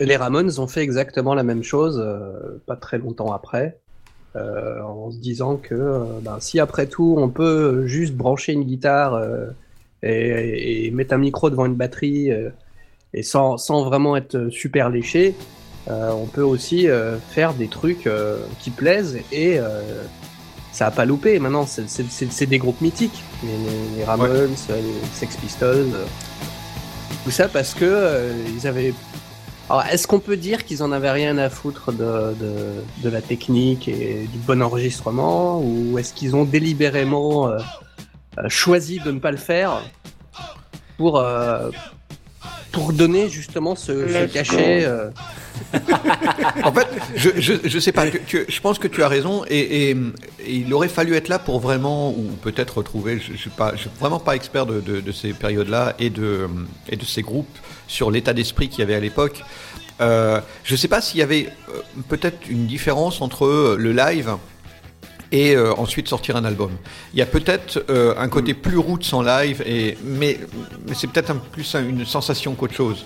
Euh, ça tombe, je me trompe, et que il y avait une image euh, ex- extrêmement euh, contestataire et, et punk dans l'âme, mais peut-être qu'il y avait aussi une volonté de faire des trucs euh, plus, plus propres qu'on peut l'imaginer, où effectivement, bah, à partir du moment où ils ont, ils ont cho- chopé un label, bah, il y a eu quand même une, une espèce de, de- peut-être des concerts plus roots et des, et, et des albums plus léchés, parce que moi quand j'écoute le son, euh, T'as des moments, t'oublies que c'est du punk, quoi. C'est c'est- Ça reste propre. c'est quand même clair, hein. super bien foutu. Hein. C'est clair. Bah, il y avait un sondier derrière, j'imagine pas qu'ils ont fait ça tout seul non plus. Hein, donc, euh, Ouais, mais le, truc, c'est toujours, une c'est intentionnellement. toujours une collaboration Oui. entre euh, les artistes qui produisent un truc. Euh, Si, si le machin, euh, à la rigueur, si c'est trop précis, trop léché, ils vont dire non, ça me plaît pas, c'est pas ça que je ça veux. va pas. Ouais, ouais, ouais, c'est clair. Donc il faut arriver à trouver le côté euh, crade qu'on a, par exemple, dans ces guitares qui se- qui s'empilent les unes sur les autres, où justement, bah, on n'entend plus trop grand chose. C'est une espèce de, Mm. on n'est pas au drone, mais, mais on, a, on a quelque chose qui est assez puissant. Et pourtant, la voix, elle est nickel, elle est dedans. Et puis peut-être que les gars aussi, étaient, ils étaient tout simplement des, des super doués. Alors ouais, mais on- bon, il y a plusieurs aspects et puis ça nous fait une super transition là pour Ah. repartir un petit peu sur la technique parce qu'on rappelle que les sondiers c'est une émission sur le son, c'est pas une émission sur la musique, mais Ouais, c'est sinon, important de se poser la question euh, les... de savoir euh, comment finalement est-ce que ces musiques-là, c'est- c'est comme tu, ce que tu dis, c'est que c'est quelque part euh, un fake d'une musique mal faite. Ah, je sais pas. hein. c'est pas vraiment, pas la réponse euh, de ça. hein. Je sais pas Ouais. non plus. hein. C'est à la fois. Je sais pas. C'est tellement c'est tellement il y a tellement une empreinte spécifique qui est constante dans dans toute la carrière euh, de de ces groupes là que euh, je sais pas s'il y a vraiment du du, du fait à l'arrache quoi. Est-ce que c'était pas genre au début et après ça a changé ou ouais, ouais. C'est peut-être ça. Y a- Peut-être peut-être qu'au début ils ont fait ça sans, Sans faire exprès, sans ouais. savoir. Ce qui- et ce qu'il y a, que- ce et qu'il y a que peut-être, et ça c'était euh, aussi typiquement de l'époque, c'était que euh, beaucoup de, de morceaux étaient euh, euh, interprétés un certain nombre de fois sur scène avant qu'on envisage d'en faire un titre. Mm. Donc du coup, ça se rôde. Euh, les gens ils finissent par enfin, c'est beau de- de- d'improviser un truc et puis c'est marrant c'est sympa ou ça ça ça, ça a la patte ce qu'on veut puis le, coup suivant ça commence à se mettre en place et puis les musiciens ils commencent à trouver le, le riff qui va bien et puis euh, ben, le titre il est il est carré tu passes en studio en deux heures il est torché quoi Ouais. si c'est si, si t'as tellement d- d- d'expérience il y a, il y a des titres euh, en une prise, euh, c'est- c'est bon, quoi. On a, ok, il n'y a pas à la refaire, elle est, elle est impec. elle est euh, déjà bonne, on n'a plus ouais. qu'à mixer. Ouais. Et puisqu'on en est là, je vous propose de faire une petite pause. Ah. Écoutez un petit peu. euh, oui, pardon. British. La pause. Oui, c'est ça. Du British. Du British. Du British. Ouais, on va essayer de s'écouter un truc à, consonance un peu son britannique. Euh, on va vous laisser avec euh, Steady Hustle de Stick Around. Trouvé sur C'est Jamendo. Parti.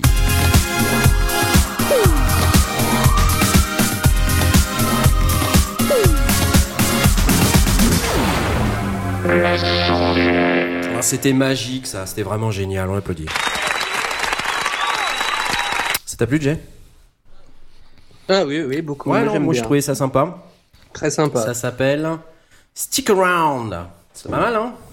Le Steady Voilà. Hustle. Donc euh, sur Jamendo, comme d'habitude, on vous postera sur lesondiers.com depuis quelques temps maintenant, on le fait.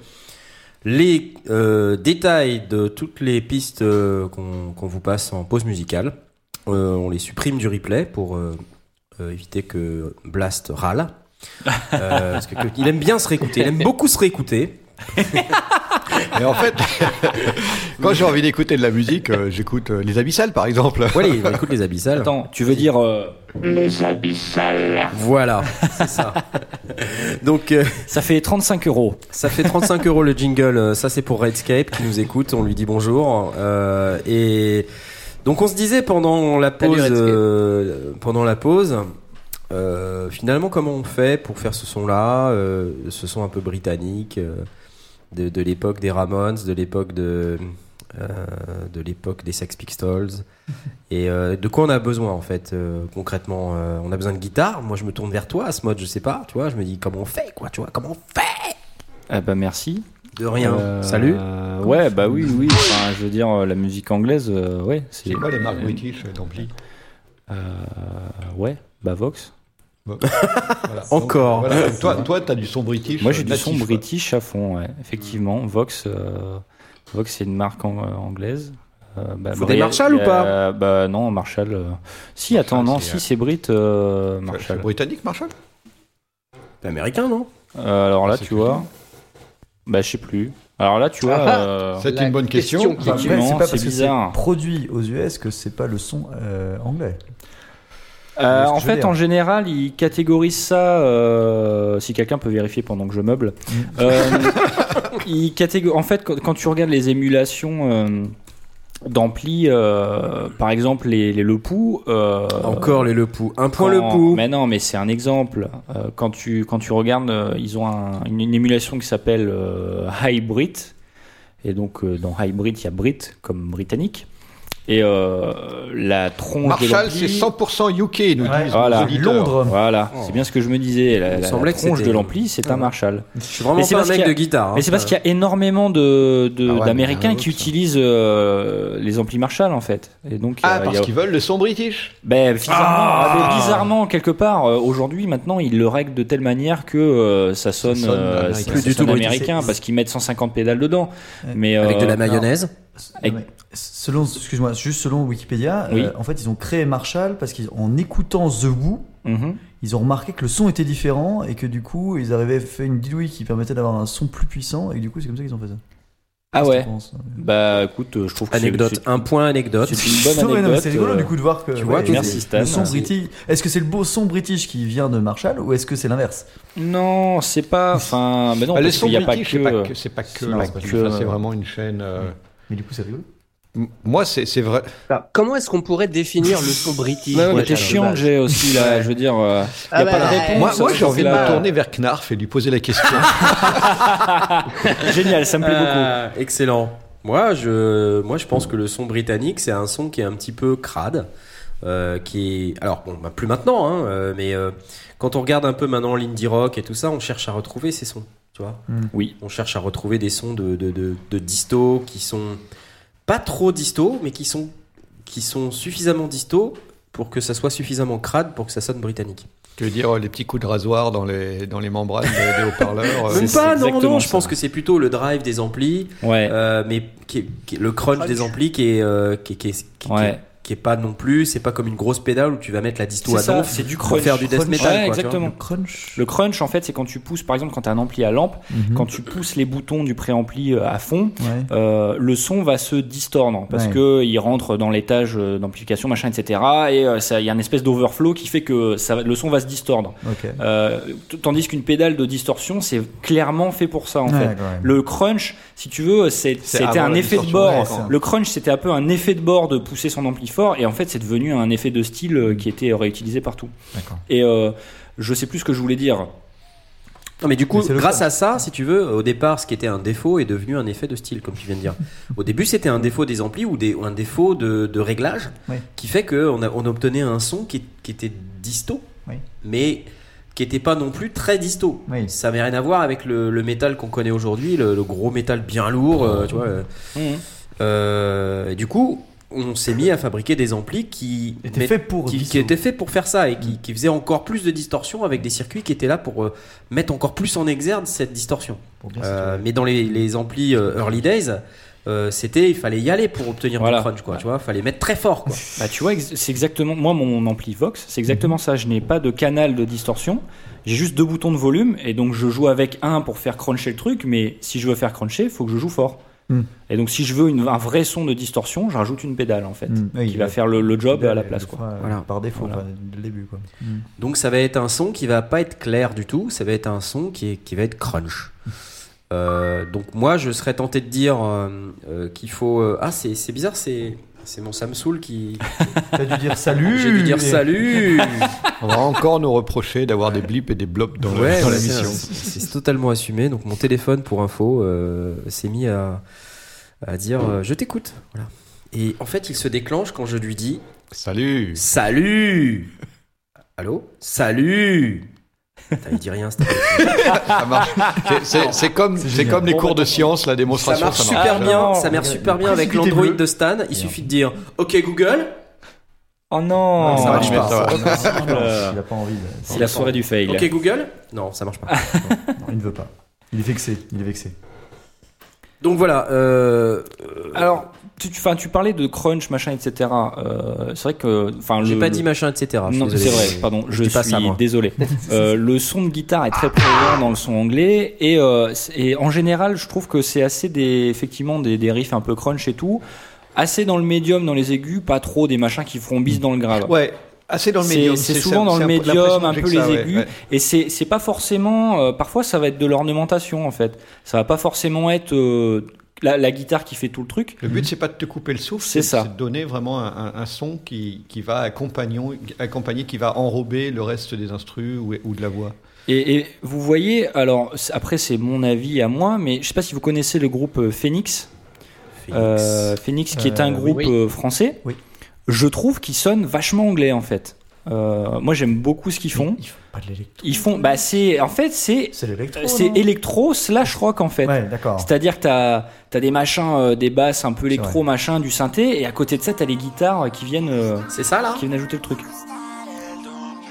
Alors celle-là je la connais pas, ça doit être dans les derniers albums, Oui. mais euh, Tu un truc un peu plus ancien, s'il te J'ai plaît tapé Phoenix. Hein. Non, tu mais, euh, cherches, euh, Wolfgang, Wolfgang If I Amadeus, ever ouais, feel Phoenix, better. Cherche dans I l'album, feel euh, better. Wolfgang Amadeus euh, Phoenix par exemple, Ouais, si ouais, t'as cet très bien. album-là, qui est euh, qui est plutôt de bonne qualité. Euh, non ça je sais pas ce que c'est. Vraiment pas Phoenix. Euh, alors pas Phoenix Non, ça ne me dit rien. Non. Ça s'appelle C'est- Phoenix pourtant. C'est le Phoenix D'accord. qui est mort Qui dans ses cendres. Non mais c'est parce que c'est Phoenix sans eau, c'est pour ça. C'est Ah, non, c'est- non, je cherche d'accord. Phoenix. C'est Phoenix. Tu vois là Voilà. le truc avec le ballon à droite là. Voilà, le ballon. Bah, Voilà. C'est cet album-là en fait. Vous avez forcément tous entendu ça parce que c'est très connu. donc, Ouais. Ça me dit rien. On écoute quelques instants, histoire de se faire euh, dumper Mm. par SoundCloud. They say an end can be a start. Feels like a barbarian still alive. It's like a bad day that never ends. Ah I feel the chaos. Si, c'est eux, ça. Oui, avec Oui, je connais pas. Ah, je connais pas. I better learn to Et de À la base, qui fait. Ah ouais, j'aime bien. Alors ça, c'est vachement funky. Oui, euh. Donc là, on parle de guitare qui crunch. euh, Alors pas sur celle-là. Un beau mais oui, mais il a pas mis. Bon, c'est pas grave. Mais euh, Bah, dis-moi laquelle, quoi. Bah, je sais plus, l'album, euh, t'es t'es dans quel album là? Moi je te dis l'album euh, Wolfgang Amadeus euh, Phoenix. C'est, euh, il y a une cover euh, rose avec un peu à la Led Zeppelin, le, le Zeppelin. euh. Il y avait Pas avec Et, un bombardement, je pense que Si c'est ça, c'est bah, un, c'est un Zeppelin en fait. D'accord, Ah ouais. Donc euh, l'album euh, Wolfgang. Celui-là qui est au Amadeus, milieu là, celui qui est au milieu là. Celui-là, Ouais, d'accord. ce ok. truc-là. Voilà. Ok. euh, il a pas l'air dispo. Alors là, vous voyez pas, mais il prend des il, a- il est, il est C'est super calme parce qu'il y a des câbles partout. Oui, c'est que euh, s'il bouge, Je trouve qu'on s'en sort bien, moi, donc euh, Ah là, voilà. typiquement. Et donc c'est c'est- très c'est très actuel, donc il y a pas mal d'éléments qui sont électro dedans aussi, pas mal de trucs de synthé et tout, mais euh, je trouve que dans l'esprit ça sonne un peu british quoi. Voilà. Ah ouais. Ah ouais, ouais. mais la voix aussi, ça joue. Ouais. Oui. Oui, la voix british, c'est ça. Il y y a- il y a ce, ce côté un peu voix, euh, bah voilà, comme ça. Quoi. Alors qu'ils sont français. hein. C'est des Français. Bah ouais, mais on a le droit de traduire son british. quoi. Et ça marche bien à l'international quoi. Ouais, ça marche très très bien. Superbe. Phoenix, Phoenix. Magnifique. Phoenix. Ça, ça, ça s'appelait Listomania. Ouais. De Phoenix Phoenix. sur l'album Volcan Gamateus Phoenix. Euh, super, je Très, save, très, très je connaissais On pas. c'est savé. Merci. De cet album.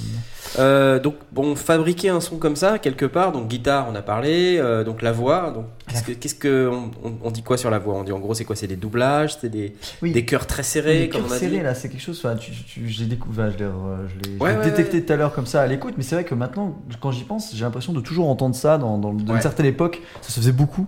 Euh, je sais pas comment on fait d'ailleurs ça, euh, des cœurs serrés. Qu'est-ce que ça veut dire en fait? Euh, Bah, c'est-à-dire qu'ils sont tous euh, mixés de la même manière, tous Mhm. ensemble sur un, un espace euh, stéréo euh, très restreint. euh, Voilà, puis Ils sont parfois peu, même. peu de nombre de, de cœurs. Et je pense que c'est euh, au moins 3 ou 4 voix minimum. Ah, quand même, ouais. Ouais. Mhm.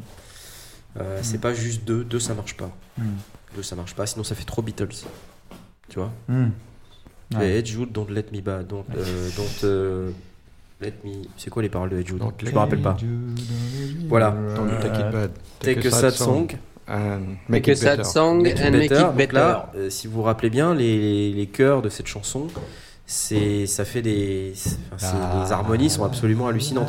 Je ne peux pas vous faire écouter les Beatles parce que c'est avoir les Beatles Ah sur bah, iTunes, sur euh, Spotify, tout ça, c'est, ça marche pas quoi, c'est impossible. Il y a pas, il y a que des, des, des faux Beatles quoi. Il y a des contrefaçons de Beatles, Michael Jackson.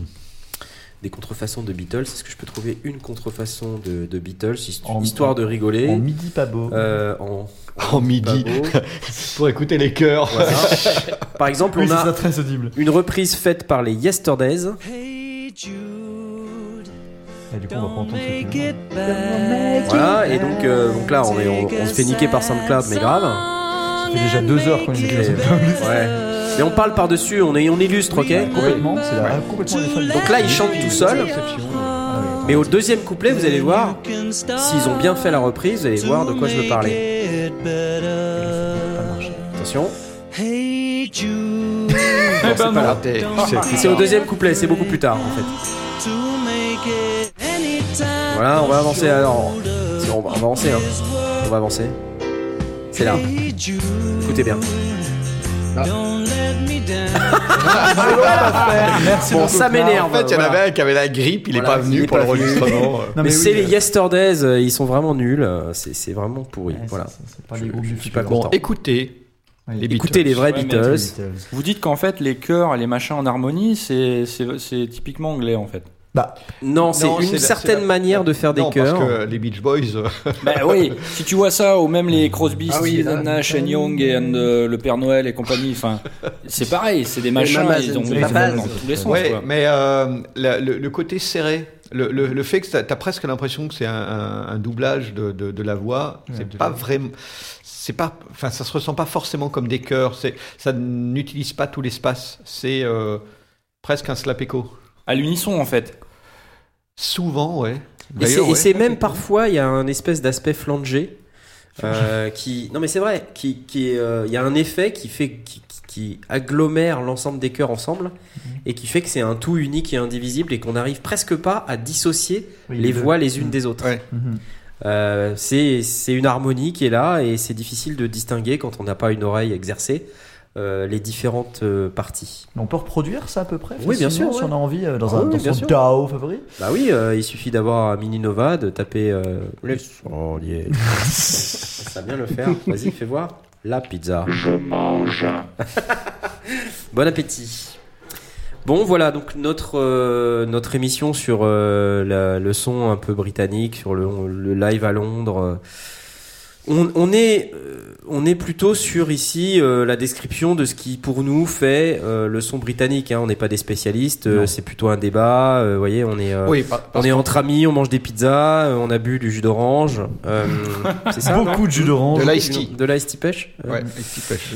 euh, et puis surtout, euh, on a envie de, de passer un bon moment euh, avec vous, en votre compagnie, euh, pour euh, ne pas se rappeler d'événements malheureux pour Ave qui ont eu lieu hier. La pourravation. La pourravitude. Oui, tout à fait. Il y a, y y une autre autre chose qu'il chose. faut, euh, qu'il faut souligner, c'est qu'il y a plein, plein, plein de, de, de styles différents et que euh, on peut pas dire il y a un style british. Il y a, il y a effectivement des traits qui nous viennent à l'esprit, mais on peut citer 2 millions de contre-exemples à chaque fois. Euh, et ça reste aussi du son british. Donc Ouais, c'est ouais. ça qui est- que, que je trouve chouette, c'est que euh, il n'y a pas forcément une, un positionnement très, euh, très tranché.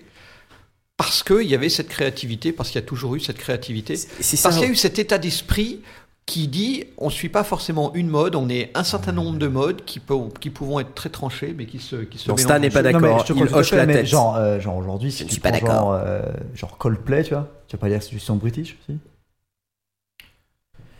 Ah, là j'ai foutu un blanc. Bonjour. mais attends, moi je te parle j'écoute en fait. Classique 21 sur, euh, sur RTBF, le Coldplay, il passe pas dessus. ils sont non, mais tu vois, ce que je veux dire, mais genre aujourd'hui, enfin, ce qu'on appelle son british, c'est quand même dans une certaine période, non? Est-ce qu'on, est-ce qu'aujourd'hui, Peut-être, t'as ouais, vraiment- ça, je sais même pas. si Phoenix c'est sais récent pas. et qu'on Oui, était oui, content oui. de retrouver des trucs du, du son british dedans, mais est-ce Ah, que du coup aujourd'hui, ça- avec l'internationalisation à fond, même si je pense qu'ils étaient vachement internationaux, mais euh, est-ce qu'on n'a pas perdu justement Ouais, cette je- je pense, spécificité là ouais, ouais, c'est vrai, Hmm. c'est certainement vrai. Hmm, Moi, que je suis là, pas sûr. Genre U2, est-ce que Je U2 connais c'est un son british? Non, parce que c'est des Irlandais. Bah, c'est des Ir- D'accord, je, Irish. je- je vais donc sortir de cette. Bah, ceci dit, irlandais, c'est britannique, donc ça colle. Ouais. Hmm. ouais. Après- Irlandais du Nord. Après, mon poids Enfin, British localement, euh, je je veux Attends, il y, a- il y a Ouais. Jack qui essaie de parler là. Pardon, Jay. Je suis allé voir euh, il y a pas très longtemps un, un groupe en concert qui, euh, qui s'appelle I Me Mine et qui est, euh, je crois que j'en avais déjà parlé d'ailleurs dans une précédente émission en, en coup de cœur. Il s'appelle justement Me Mine parce que c'est bah, c'est une référence aux Beatles et ils ont un univers aussi très. euh, ils sont trois. Il y a, il y a un petit synthé, une guitare et, euh, et une batterie. Et euh, ils ont cette espèce de d'atmosphère et de, de, de, de texture bon, évidemment, après, c'est très rock, très, ça envoie du bois euh, à fond, mais ils ont quand même cet esprit de, de roots que faisaient les Beatles et que pouvait faire la punk. Donc, je pense qu'à un niveau local, euh, beaucoup d'artistes euh, aiment, aiment ça et essayent de reproduire ça. Il y en a qui le font très bien.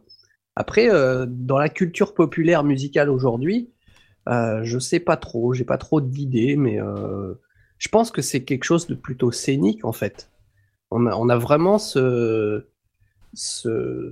l'atmosphère se ressent vachement mieux sur scène et à mon avis, je pense que il y a beaucoup de groupes euh, qui tournent euh, de, manière régionale qui, qui font ça. Et je pense qu'il faut, il faut aller Oui, regarder aussi, ouais. euh, faut vraiment s'y- euh, dans, dans faut vos salles de concert. euh, Le, le- et, et puis, il faut, Ouais. faut aller. parce que dans la culture populaire Au-delà de s'y intéresser, ça ne veut pas dire qu'il il faut s'intéresser au fait qu'il soit british ou autre chose, et, et- parce qu'il il peut y avoir très bien des, des- des gens qui ont envie d'imiter un style, ou au contraire des gens qui ont envie de s'en, de s'en éloigner, et puis il y a des gens qui ont envie de continuer à créer. euh, donc c'est difficile de, de se figer là-dessus. L'autre, euh, l'autre exemple où, où justement on n'est plus totalement et même plus du tout dans le, dans, dans le pop rock, euh, c'est, euh, bah, c'est tout ce qui est tout le, tout le, mou- le mouvement euh, psyché euh, avec Pink Floyd. Par Pink exemple. Floyd, alors là, on, est, on entre dans Alors une là, nouvelle. pour euh, 4 heures de plus. Alors, mais si tu vois, je pense que ça illustre bien ce qu'on était en train de dire sur la créativité. Je crois que finalement, ce qu'on dit sur le son british, c'est quoi? C'est c'est de la créativité, de l'innovation dans le son. Et les Beatles, c'est pareil quand tu regardes, hein, euh, quand, quand tu vois que euh, ils chantent Come Together allongé. Parce que Ouais. le son de sa voix est différent quand il est allongé de quand il est debout. C'est Sérieux, génial. On est complètement dans, dans une recherche Ouais, de, c'est- c'est- tu vois, c'est- de- Tiens, j'ai trouvé un truc, c'est bizarre, c'est marrant, on va, on va tester. Ou j'ai vu un instrument qui est bizarre, qui est marrant, on va, on va voir ce qu'on peut en faire. C'est, et c'est- moi, c'est- moi, c'est cette, ce- c'est ce qui m'attire et ce qui m'intéresse. C'est vraiment euh, cette bidouille de, à une ère où justement les, choses arrivaient. Ah tiens, euh, bah, les Pink Floyd, c'était ça, quoi. Les, premiers euh, euh, séquenceurs. Ah ben, on va faire un truc avec. C'est pas possible. On peut pas, on peut pas passer à côté de ça. C'est clair. Et quand on écoute On the Run, par exemple, On a euh, là-dedans euh, encore un truc qui est complètement hallucinant. euh, euh, des, des Pink Floyd avec des, des séquenceurs en, en n'en plus finir, des arpégiateurs. Donc ils ont vraiment exploré euh, euh, les aspects synthétiques. Euh, ils introduisaient du sampling Ouais. euh, avec euh, des sons euh, d'hélicoptères par exemple dans The Wall. Euh, qui sont très emblématiques du, du morceau. hein. Si, si on regarde euh, The Wall, euh, c'est du synthé. C'est même pas un vrai Ouais, mais- hélicoptère. Ah ouais. Euh, Ouais. c'est, carrément hallucinant tout ce qu'ils ont fait. euh, Ouais, les, interviews euh, sur les, les, les, les questions euh, Are you afraid of death, death etc., qui, qui posaient aux portiers, aux, aux différentes personnes du studio et qui sont intégrées en sample C'est fou. dans- au, au sein des titres. Euh, le, le travail fait euh, parce que de nouveau c'était moi j'ai- souvenir bon, évidemment on est on est on, pense forcément à, à Dark Side of the Moon et, et sa création et, et la, créativité qui est derrière. Mais euh, le, le fait de partir de ce de, de, de cette boucle sur un sur un, simple petit séquenceur où il joue une mélodie et puis cette mélodie il l'accélère il la pitch et elle devient l'espèce de son euh, complètement euh, psyché que, que, que l'on entend. Pour, pour moi, c'est euh, c'est vraiment prendre un truc et pas uniquement l'utiliser tel que c'est dans le mode d'emploi. C'est comment on peut euh, Détourné. euh, ouais, détourner et aller euh, 10 000 km plus loin que, que ce à quoi il était, il était fait à l'origine. Et, et, en, et en- ouais, ouais, pour moi, c'est Cette guitare avec l'utilisation du delay. Avec un tempo incroyable, enfin le tempo ultra précis. euh.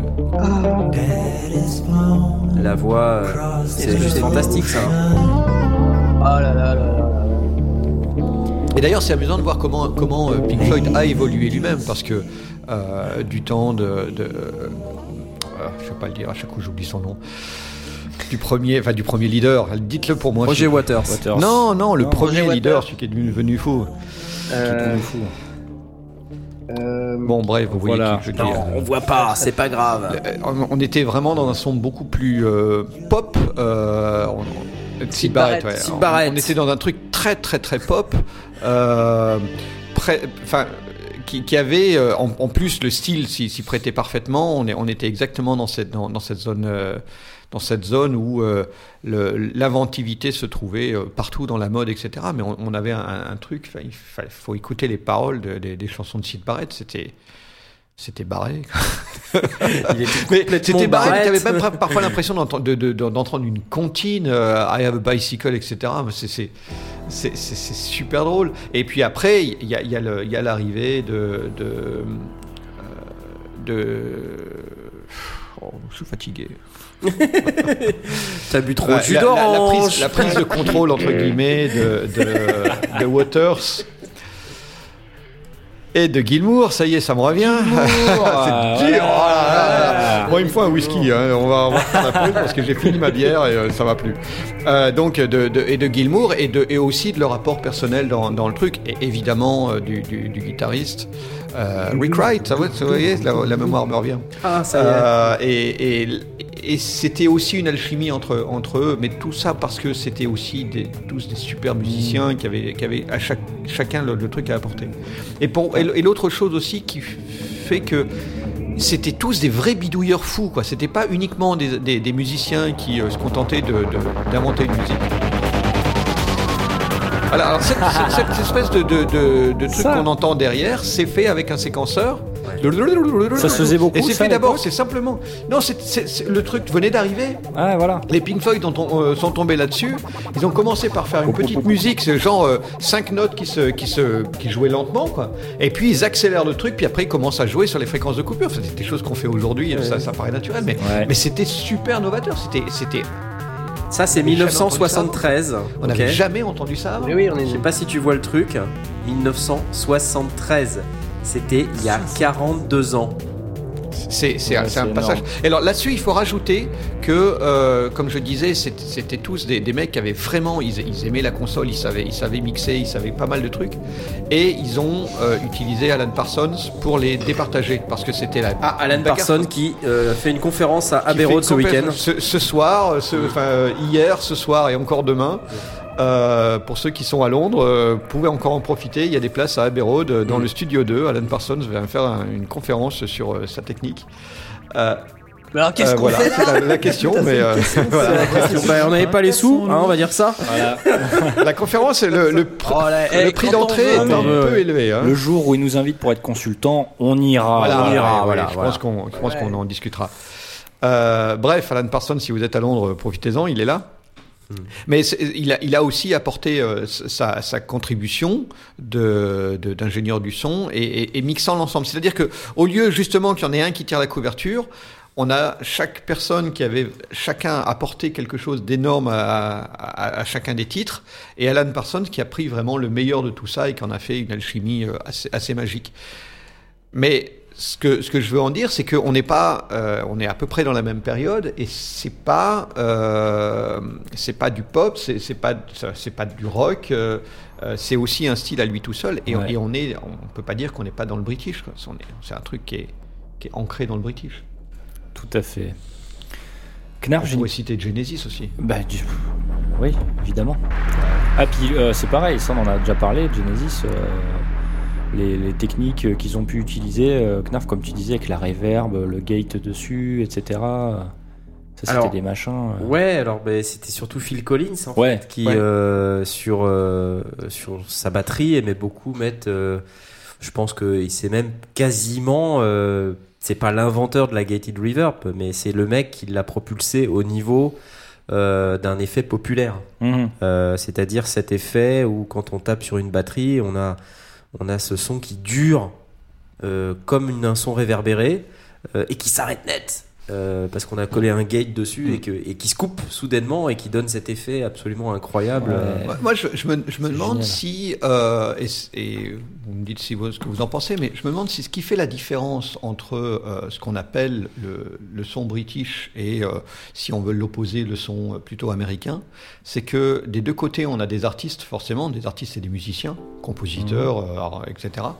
Mais que d'un côté, euh, on a des gens qui, étaient, qui avaient vraiment, qui allaient à la console, qui savaient euh, tourner un équaliseur, qui, qui, qui avaient vraiment une, une compréhension ou une envie de, de, de- de compréhension de la, partie technique qui allait derrière Mhm. et qui mettaient les mains dans le cambouis. Donc quand ils faisaient un son, c'était pas uniquement tiens, ah tiens cet accord il est génial, c'est comment je l'enrobe, qu'est-ce que je lui mets autour, Ouais. qu'est-ce que je comment c'est c'est pas forcément un producteur qui dit ouais ta, ta mélodie elle est super, je vais t'en faire un tube.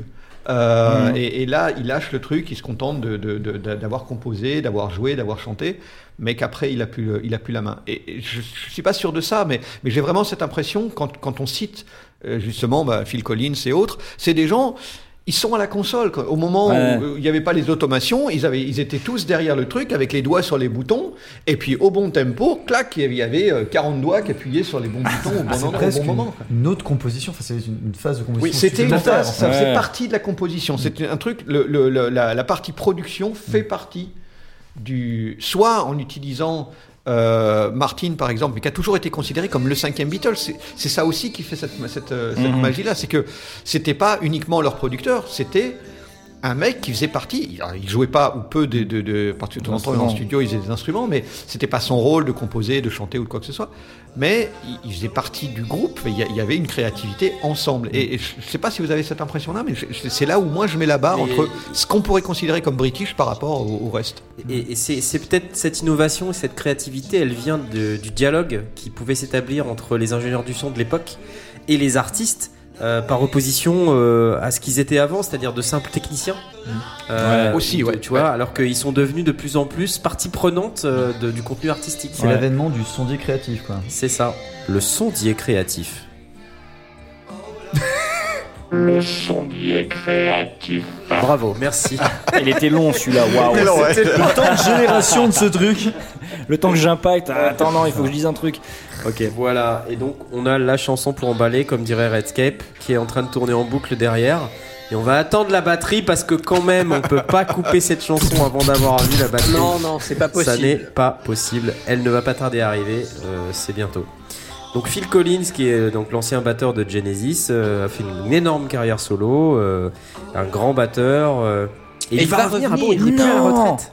C'est incroyable. Oui, il va Et revenir. comment il va revenir comment Sous quelle forme Sous forme d'hologramme. Euh, il va peut-être. Et lui, il fait du vocodeur aussi, t'as vu C'est- Ouais, effectivement. Oui. I remember.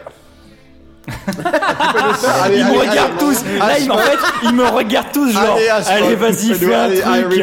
S'il te plaît. Allez, rends-toi ridicule. I remember. C'est génial. Voilà. C'est génial. C'est juste magique. Ah là là là là. Bon allez Philou, tu vas la démarrer ta Ah, fucking C'est batterie super long, c'est pas Ouais, tout de il est suite. long, hein. hein. il est pas. il- Allez, on a qu'à l'écouter un peu. C'est là. Attention, c'est là.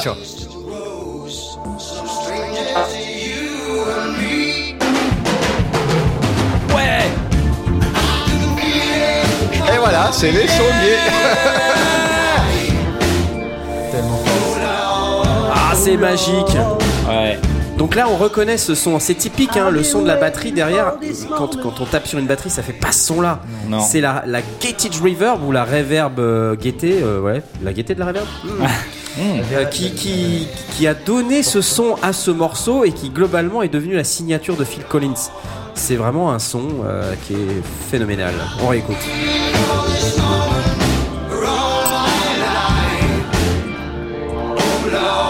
Voilà. Et le clip qui allait avec, je m'en souviens encore. Ouais. C'était un. C'était pas un. C'était un batteur Ouais, c'était un batteur. C'était l'histoire d'un mec qui jouait de Merci la batterie. Stan. Merci beaucoup. C'était vraiment très intéressant. Je ne sais plus si c'est une pub ou le. Euh, Knar, j'ai une question moi pour toi. Euh, on parlait tout à l'heure des, des qui se mettaient dans le- la, la- la tambouille et tout. Euh, euh, ça peut-être rien à voir, mais est-ce que il y a euh, une ou plusieurs ou des types de, de consoles euh, qui ont qui ont participé euh, à la construction du son british Euh, Est-ce que pour euh, avoir le son des Beatles, euh, il faut qu'on utilise euh, euh, ce, ce modèle-là ou je sais pas quoi? Enfin, euh, est-ce que euh, il y a eu des choses comme ça? Maki, c'est pas british? Euh, non, je crois que c'est américain. Euh, Donc c'est british. Mais c'est- c'est c'est entré beaucoup plus tard que, que ce dont. Enfin, c'est- c'est c'est une marque qui est entrée sur le tard, sur le marché. Euh, J'ai pas vraiment euh, de réponse à cette question, à vrai dire. Euh, je pense que récemment, les équipements américains ont plus fait leur apparition euh, et ont, sont beaucoup plus plébiscités euh, que, que, que les, équipements britanniques à proprement parler.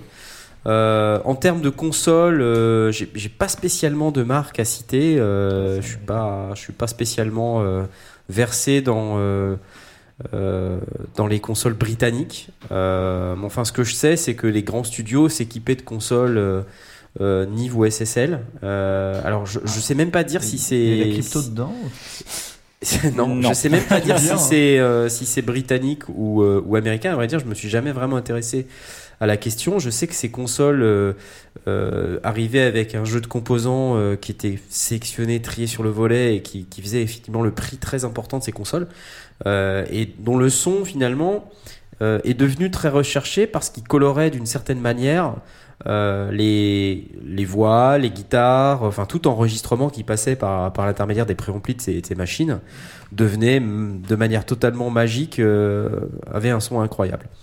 Euh, donc, euh, et, c'est encore une fois un peu la même chose que quand on passe par un ampli avec et qu'on fait du crunch.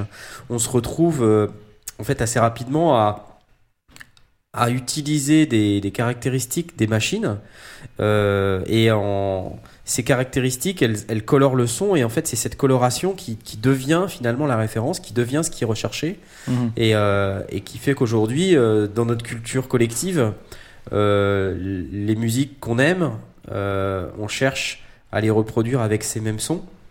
Et ce qui explique aussi pas mal l'avènement de tout ce qu'il y a autour de ces, de ces machines. Donc pourquoi l'analogique, pourquoi les, les préamplis euh, vintage, euh, le matériel vintage. euh, bah, voilà, tout simplement parce qu'on a besoin de retrouver ce son, ce son d'avant, euh, parce que c'est mieux. Avant, c'était mieux. Le vrai son, quoi. Les Le vrais vrai- savent. Les vrais, les vrais sons d'avant, parce qu'avant, c'était mieux. Tu vois? Bah, si tu veux, nous aussi, on est un petit peu versé dans le vintage puisqu'on a Blast. Vous ne voyez pas ce regard. ce, ce- ce non-regard. No comment. Bande de gamins. Non Je viens de tomber sur un article euh, de Science et Avenir qui s'appelle Les innovations sonores des Beatles à Abbey Mm. Road. Je vais tout de suite le tweeter, il est très intéressant. On parle de euh, l'effet Larsen, la pédale fuzz, Pédale fuzz. euh, un hybride piano-guitare, l'enceinte transformée en en- une enceinte micro. C'est euh, Geoff Emerick, euh, l'ingénieur du son euh, de- des Beatles en 66, qui a l'idée de remplacer les micros euh, placés devant les amplis par une enceinte elle-même, transformée Ah, en chaud. micro. Mhm. Et ça servait vraiment à quelque chose? Ça s'est peut-être faire quoi? Eh ben, en fait, ça servait. euh, On l'a à testé faire avec un gros Alex son de basse. euh, au, au joute du téméraire, ça marchait bien. C'est marrant. Oui. Bon, Mais, mais ça, ça altère Ouais. le son, mais du coup, c'est effectivement marrant. C'est un max de bruit, non? Genre le, le rapport signal-bruit doit être euh, terrible, non? Bah, t'as une membrane. C'est pareil qu'un microdynamique. hein. C'est exactement l'opposé d'un microdynamique. Ouais, Donc du bien. coup, euh, la seule chose, c'est que la membrane, du coup, elle est un peu grande. Là, on avait travaillé avec un, avec un casque, euh, Avec un avec casque. des oreillettes de... de, de, de- ouais, c'était des oreillettes ou un petit casque. Et euh, ouais, on avait récupéré du son, c'était c'était Ah, sympa, c'était marrant. Et je l'ai remontré aussi euh, à, au jour du téméraire, à mon dernier, euh, à ma dernière, euh, mon dernier cours sur les micros, qui n'est pas encore publié sur YouTube, mais qui le sera bientôt euh, où on a eu aussi utilisé, j'ai utilisé un petit haut-parleur que j'ai branché en tant que micro et ça marchait. De nouveau, C'est rigolo. mais le, le but c'est effectivement c'est de donner une couleur, de donner un- un- un- une sensation différente que d'utiliser un micro. Donc de ce point de vue-là, la, la créativité prend tout son sens. Complètement. Juste, euh, vous avez parlé de pédale fuzz, si on peut juste rappeler quelques instants, parce que je sais pas du tout ce que c'est. C'est quoi en gros Une pédale fuzz? Jay Pédale fuzz. Fuzz. Alors, cet appareil reproduit ce qui était à l'origine un défaut, la saturation, due à de mauvais réglages des instruments des micros et généralement combattu par les ingénieurs du son. Mais les musiciens pop ont commencé à l'inclure exprès dans leurs enregistrements, comme avec le thème de I Can Get No Satisfaction des Rolling Stones. C'est c'est ce qui fait Ah oui, ok. da, da, da, da, da. C'était avec une pédale fuzz. C'est ça, c'est hyper. Le fuzz c'est le pédale avant, le, avant le crunch. Hmm, Oui, oui, C'est une ça, espèce de, ouais. de- de sensation un peu, un peu pourrie euh, d'électricité qui vient foutre la merde dans le truc. d'où le nom fuzz. Mais, mais euh, voilà, pour, pour moi c'est vraiment ça. C'est dire, tiens, Ce truc dégueu, c'est pas c'est pas forcément joli, mais tourner comme ça ou intégrer comme ça, bah, ça peut être intéressant, ça, va donner signifie quelque chose. ça, ça Et, euh, couleur. et, et, c- et, ouais, je, crois- je crois que cette fusion entre l'artiste, euh, musicien, compositeur, chanteur, et puis euh, aller au bout du au bout de l'exercice et, et utiliser euh, les effets à sa disposition, qu'ils soient qu'ils soient faits sur le base de pédale ou de ou de ou simple de bidouille. Ouais, de bidouilles, de, de reroutage, de machin comme ça, de câbles. Les, les, ça, ça- ça fait presque penser, euh, c'est- du coq à mais c'est le, le son de- du sabre laser fait avec une antenne qui passe auprès d'une télé, pour, enfin d'un micro qui passe auprès d'une télé pour récupérer du son. C'est un peu ça, c'est vraiment d'aller choper des trucs qui qui sont pas faits pour ça, mais, mais ça, à la fin, euh, ça marche quoi. C'est- La, la- Il y a- la- il y a- la il y a une console fait partie de l'orchestre. Ouais, des outils en tout cas. Hmm. C'est pas uniquement j'ai une guitare, je joue, c'est j'ai une guitare, elle est branchée dans un truc, elle va être utilisée, elle va être doublée, mi- mi- mi- mix- mixée, euh, multipliée, euh, euh, modifiée, guettée ou ce qu'on ce qu'on veut. Et ça devient partie intégrante vraiment de l'œuvre finale et non pas juste d'un d'un artefact spécifique de la manière dont on va jouer. Quoi. Que- Ouais, disons qu'à partir du moment où, où- où l'artiste a vraiment son mot à dire sur la création du, de, de, de l'œuvre, euh, c'est pas euh, ah non, écoute, ton, ton son il est pas beau, moi je veux, je veux que ta voix elle soit belle, que ta guitare soit nickel, que ton truc il soit, il soit propre, etc. Et euh, et- et t'as pas ton mot à dire. Quoi. Ton Mm. album il doit être comme ça. Il y a- il y avait pas l'album il doit être comme ça. C'est ah ben non, j'ai pas envie, moi je, je veux m'allonger et chanter parce que ça change mon teint, mais c'est marrant. Oui. En plus il y a peut-être aussi ce côté marrant quoi. C'est c'est- Il n'y a, pas forcément d'enjeu. Quand, quand tu te retrouves, quand tu as la possibilité de, de- de passer deux mois dans un, dans un studio, euh, c'est que c'est c'est que c'est pas l'aspect financier euh, qui, qui, qui tire les ficelles. Quoi. Donc, du coup, Pas l'aspect financier qui prime, ouais. Ouais, tu, tu, tu peux t'amuser, sortir un truc qui va, euh, qui va déchirer. Tiens, en arrière-plan, pendant que vous discutiez, là, je, je, je checkais. En fait, Nive et SSL sont deux compagnies britanniques. D'accord. Donc, euh, et j'ai effectivement oublié de vous citer Trident, euh, qui Trident, oui. une des premières compagnies britanniques Trident. à fabriquer des consoles. Avec la, la fameuse Trident A, il y a eu qu'une dizaine de modèles, je crois qu'il y en a eu 12 ou 13 fabriqués. Le Trident A, mais c'est devenu une console mythique à cause de ses égaliseurs qui produisaient un son qui est qualifié du son britannique. Mhm. Et euh, égaliseurs qu'on cherche aujourd'hui à reproduire avec des, mo- des modélisations, euh, Mhm. notamment sur les, les interfaces de Universal Audio, euh, les Apollo, euh, qui, vous savez, celles qui utilisent les DSP et, euh, et vous pouvez avoir des plugins qui utilisent la puissance DSP de la carte. C'est ça, ouais. Ça tourne en externe. Euh, donc vous avez euh, et après ensuite bah, il y a il y a il y a pas mal d'en- d'entreprises américaines qui euh, ont essayé de reproduire ces sons-là, notamment euh, API. Salut C'est Mon téléphone encore qui s'excite. Dû dire salut donc euh, API qui, euh, qui a essayé en fabriquant des, des, euh, des égaliseurs euh, et des consoles également des- de, reproduire ce fameux son britannique avec plus ou moins de, succès, il faut bien le dire, hein, qui sont encore aujourd'hui euh, des, équipements très renommés et très recherchés. Parce qu'en fait, la console, euh, aujourd'hui, quand on mixe dans, un, dans une station de travail euh, sur son ordinateur, normalement, quand on rentre directement dans son dos, il n'y a pas de coloration particulière. Une console, à l'enregistrement, même sans, sans, euh, sans toucher à quoi que ce soit, il y a déjà euh, un son particulier. quoi. Il y a déjà un truc. Il y a certaines consoles qui ont euh, un pouillème d'harmonique ou je Alors c'était d'autant plus vrai à l'époque. À l'époque, oui, Parce voilà. Aujourd'hui, en fait, quand on regarde, nous on chipote, on regarde le matos, quand il y a le NAM, on est là en train Mhm. de, de baver sur tous les trucs. Mais tu vois, par exemple, aujourd'hui, bêtement, quand tu achètes une interface audio numérique USB euh, avec deux amplis micro ou un ampli micro, personne se plaint de la qualité. Oui. Personne se Ah plaint oui, plus clair. jamais Oui. de la qualité ou de la couleur des amplis micro. En Mhm. fait, aujourd'hui, c'est devenu complètement neutre. Bah oui. C'est ça. Euh, parce que on a réussi la performance technique euh, de rendre le truc transparent. Mm. À l'époque, c'était pas si simple.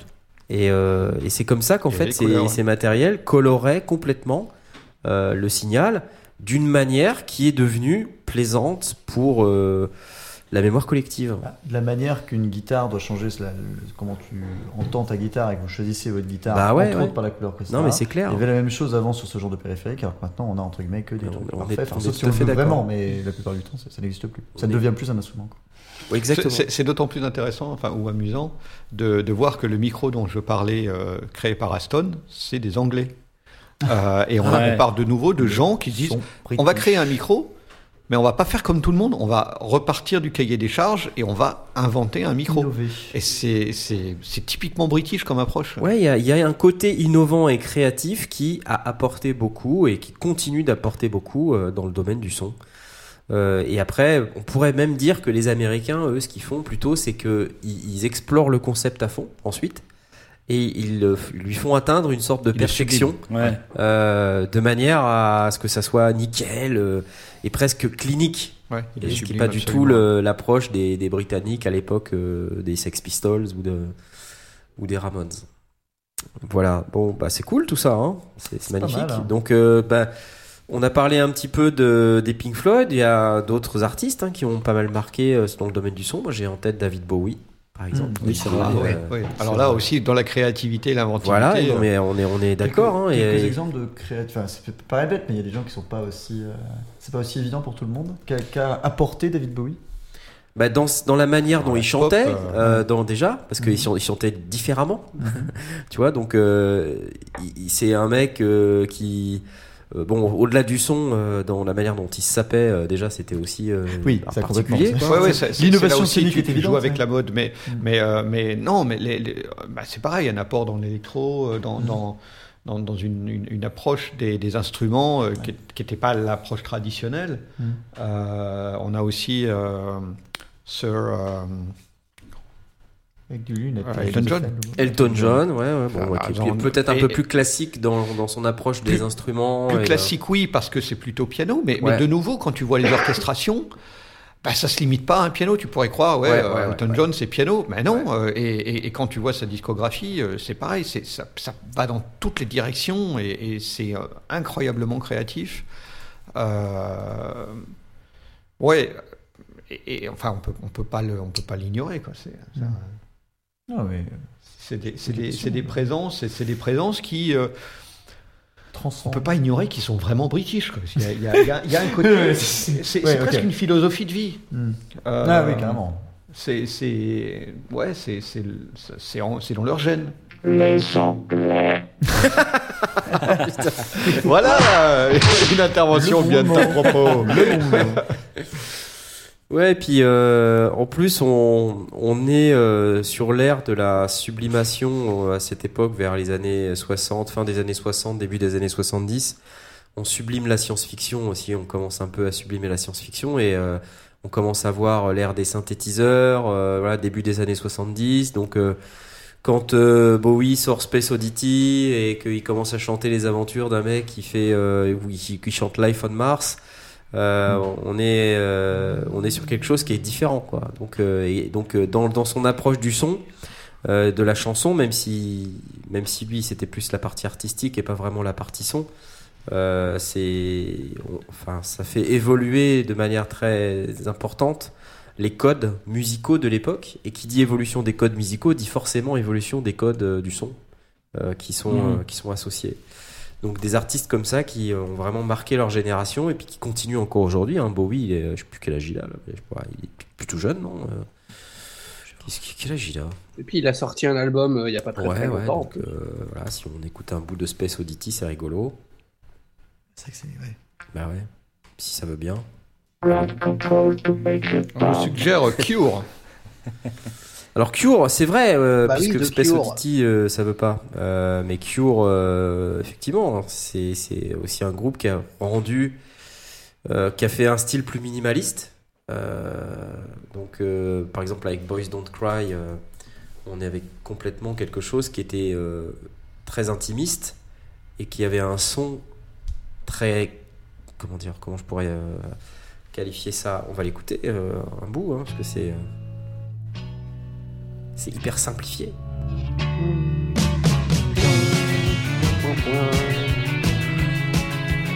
C'est vrai que Ah, il y a pas grand chose quand Ouais, tu regardes, ça. tu vois. Quelque part, ça, c'est c'est un peu formation type euh, Power Trio en fait. C'est ça, ouais. Tu vois, Jimi Hendrix, c'était c'était ça aussi en fait. C'était. c'était, euh, Basse, batterie, guitare Voilà. et un mec qui chante quoi. Hmm Bizarrement d'ailleurs.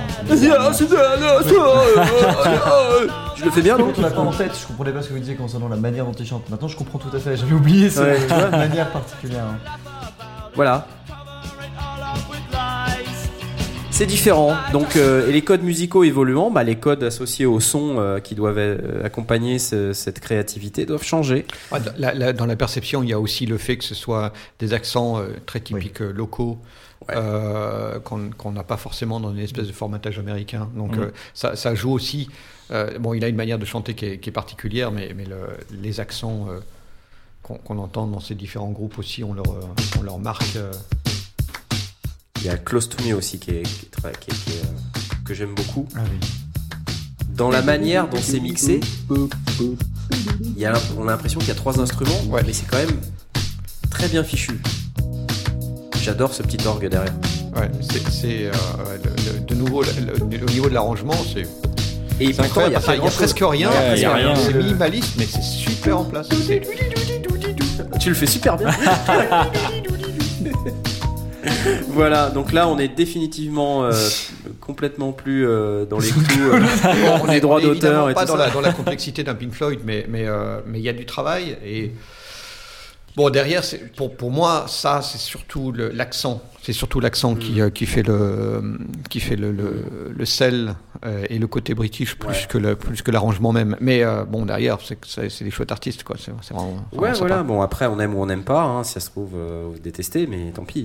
On peut pas, dé- on peut pas nier que c'est des gens qui ont eu beaucoup, beaucoup de succès. Donc quelque part, il doit un peu y avoir du talent.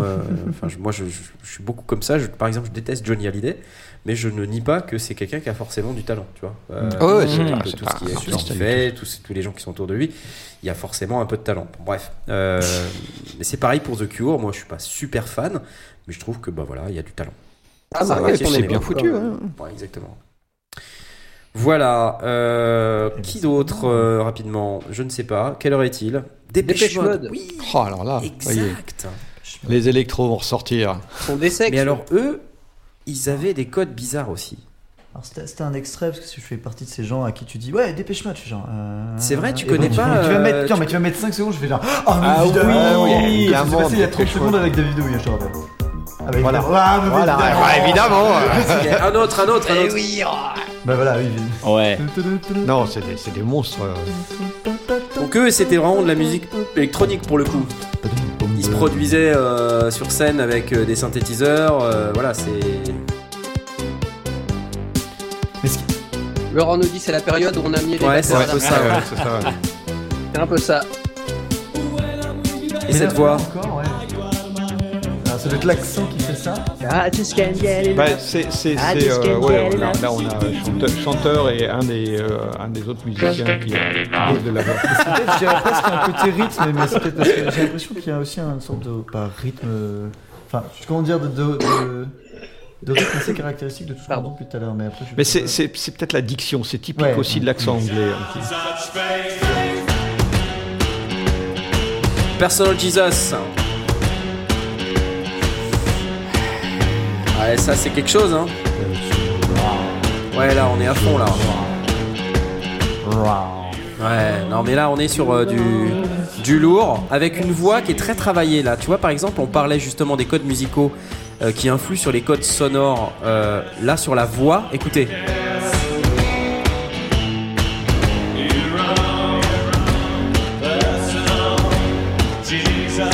Ouais, t'as aussi un phaser qui. Il y a, il y a une voix qui est très largement noyée dans le delay avec plein de reverb.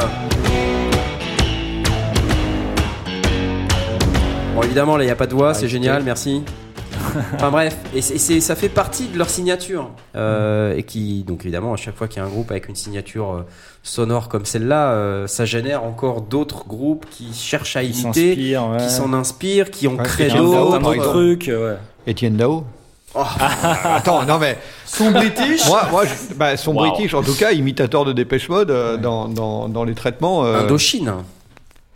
probablement Alors, aussi. oui. ouais, ouais, ouais. Ah, moi, je suis désolé, euh, imitateur de, de Dépêche Mode. Ouais, euh, c'est Enfin, vrai. voilà, euh, je, je vous passe, euh, je sais pas, le troisième sexe. Tu vois, Ah euh, ça marche ou pas? Ouais, Allô? Bon, c'est pas l'accent british. C'est pas l'accent La british. diction n'est pas la même. Trois nuits par semaine, allez, c'est parti.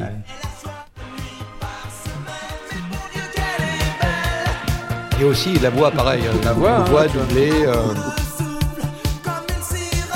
Oui, il a pas le même coffre que le chanteur Ouais, de ouais. Dépêche Mode dont je me rappelle plus le nom, mais euh, c'est pas grave.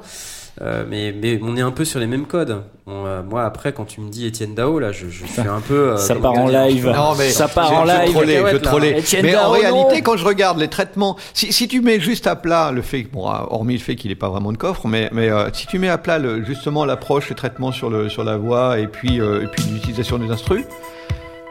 oui, mais, mais écoute, écoute, on, on oublie que c'est Dao. T'écoutes juste la musique, le- le- le- l'arrangement, la composition. Ouais, Me dis pas que c'est pas du quoi. C'est pas faux. Ouais, t'as raison. Et le travail sur la voix. Non, mais il n'a pas de coffre, d'accord. Mais écoute le travail sur la voix.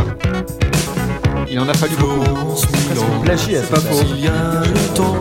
Il y a un parallèle. Cette tu as espèce raison. d'écho que tu as, Il y a un parallèle. de c'est traitement vrai. sous- non, mais pour as moi, raison, c'est tu as c'est raison. de l'inspiration totale de, de Tu as Mode. raison. C'est de l'aspiration. ouais, Il c'est a j'ai raison, raison, il a, mais Quand même. quand même.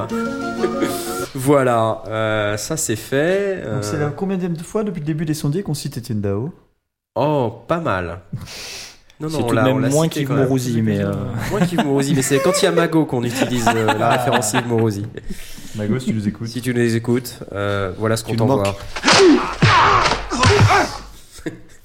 T'avais qu'à venir plus souvent. Ouais. Bon. Euh, Jet, tu voulais rajouter quelque chose, je crois. Si, si, je Non, t'assure. non, pas du tout. non, non.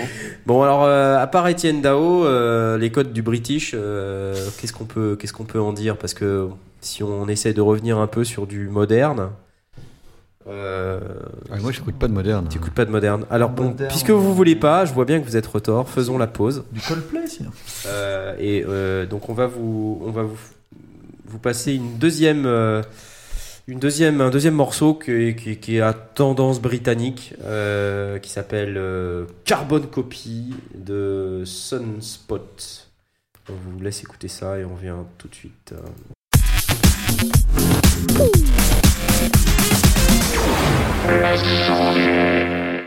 C'était juste magnifique. Bravo. Bravo, c'était c'était pas mal, hein, on, a, on a bien aimé. Alors, euh, bon, de quoi on n'a pas parlé comme artistes qui ont un peu marqué euh, l'époque On n'a pas du tout parlé des Stones. Rolling Stones. On Oh là on là on a- on a- on a- on a donné leur nom. On a Et on leur en a même pas parlé. C'est vrai. Mais en fait, est-ce qu'ils ont vraiment marqué le son?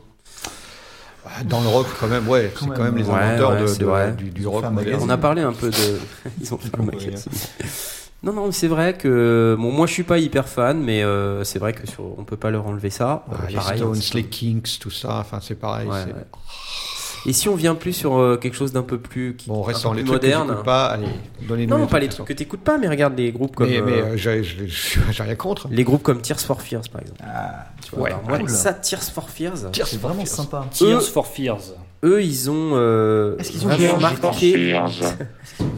Non mais é- écoutez Everybody Wants C'est to juste Shout. parfait. Shout. Écoutez Shout. Out.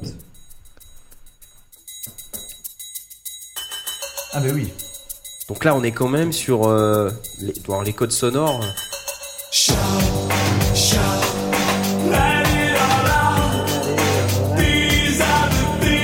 Alors là on est carrément Oui. sur un son qui est nouveau quoi. Là à l'époque où ça ça sort, ils font un carton les mecs quoi. Ils sont ils, ils déchirent tout, tu vois Parce que ils ont du sample euh, de la des rythmes qui sont avec des voix absolument d'enfer. Et là on est on est similaire à Dépêche Mode un peu Ouais, sur la ouais, voix. hein. Il y a une inspiration, qu'on Il y a une avait écouté inspiration avant Dépêche Mode. Même avant, ouais, je sais plus, mais ouais. Donc, donc là, euh, c'est le genre de groupe euh, en plus qui se sont bien équipés, c'est-à-dire euh, ils étaient entourés, très bien entourés de, tronches, mais vraiment hein, de, gens qui, savaient de quoi ils parlaient dans, le- dans le domaine du mastering, dans le domaine du mixage, et donc c'est- aussi ce qui a fait leur renommée, parce que leur son était excellent. Donc je me rappelle plus le gars qui a fait le mastering de Shout. Euh, je me rappelle plus si c'est Bobcats ou si c'est un autre très connu. Euh, mais bref, voilà, juste pour vous dire que Tears for Fears, un des, un des aspects vraiment de leur, euh, de leur son, c'était de bien s'entourer. Donc euh, ils ont fait Everybody Wants to Rule the World aussi avec un son de la mort. Ouais. Ça, c'est des références en termes de qualité sonore. C'est des trucs, c'est incroyable.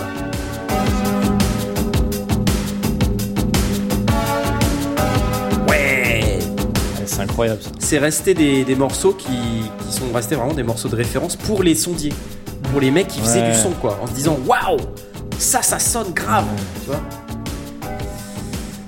Petit côté Michael Jackson quand même quelque part.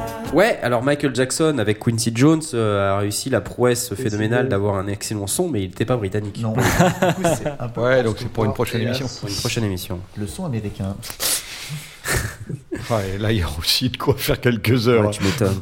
Donc Tears for Fear, si vous connaissez pas, euh, enfin écoutez, c'est c'est juste magnifique. Euh, Tiens, je- je- euh, juste pour le parallèle euh, Stones Beatles, je, je lis un commentaire dans, dans le chat qui dit que les, les Stones savaient, euh, c'était une origine anglaise mais euh, euh, mixée euh, à l'américaine par des Américains. Mm. Donc il y a, il y a une influence. euh, alors je sais pas si c'est une influence des, des, des Stones qui va vers l'Amérique et qui influence l'Amérique ou si c'est l'Amérique qui influence Ouais, les Stones. C'est un, c'est c'est un peu, un étrange comme, euh, comme approche. C'est D'ailleurs, vrai qu'ils ont eu aussi une, une, une carrière aux, aux US qui, qui fait qu'on finit par s'y Mmh. Oui. par s'y confondre un petit peu. mm, On c'est nous vrai. dit que les grands albums des C'est Stones hybride. sont enregistrés par des ingénieurs américains.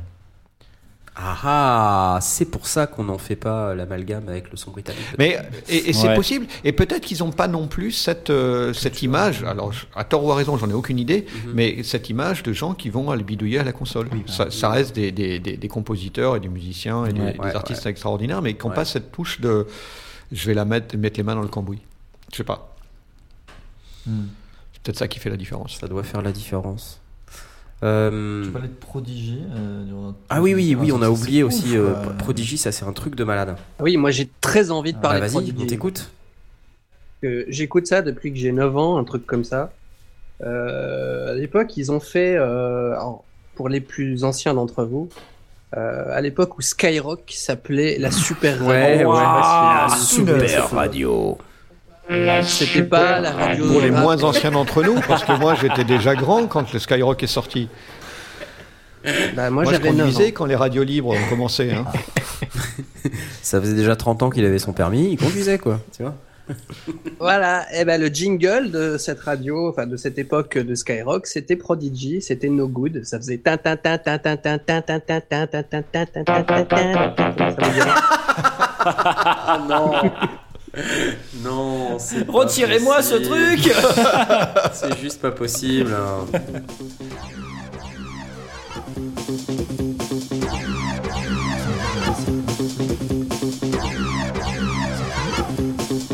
Donc, eux, ils sont spécialistes du, de la découpe des sons et de leur traitement pour en faire des trucs euh, très saccadés, très.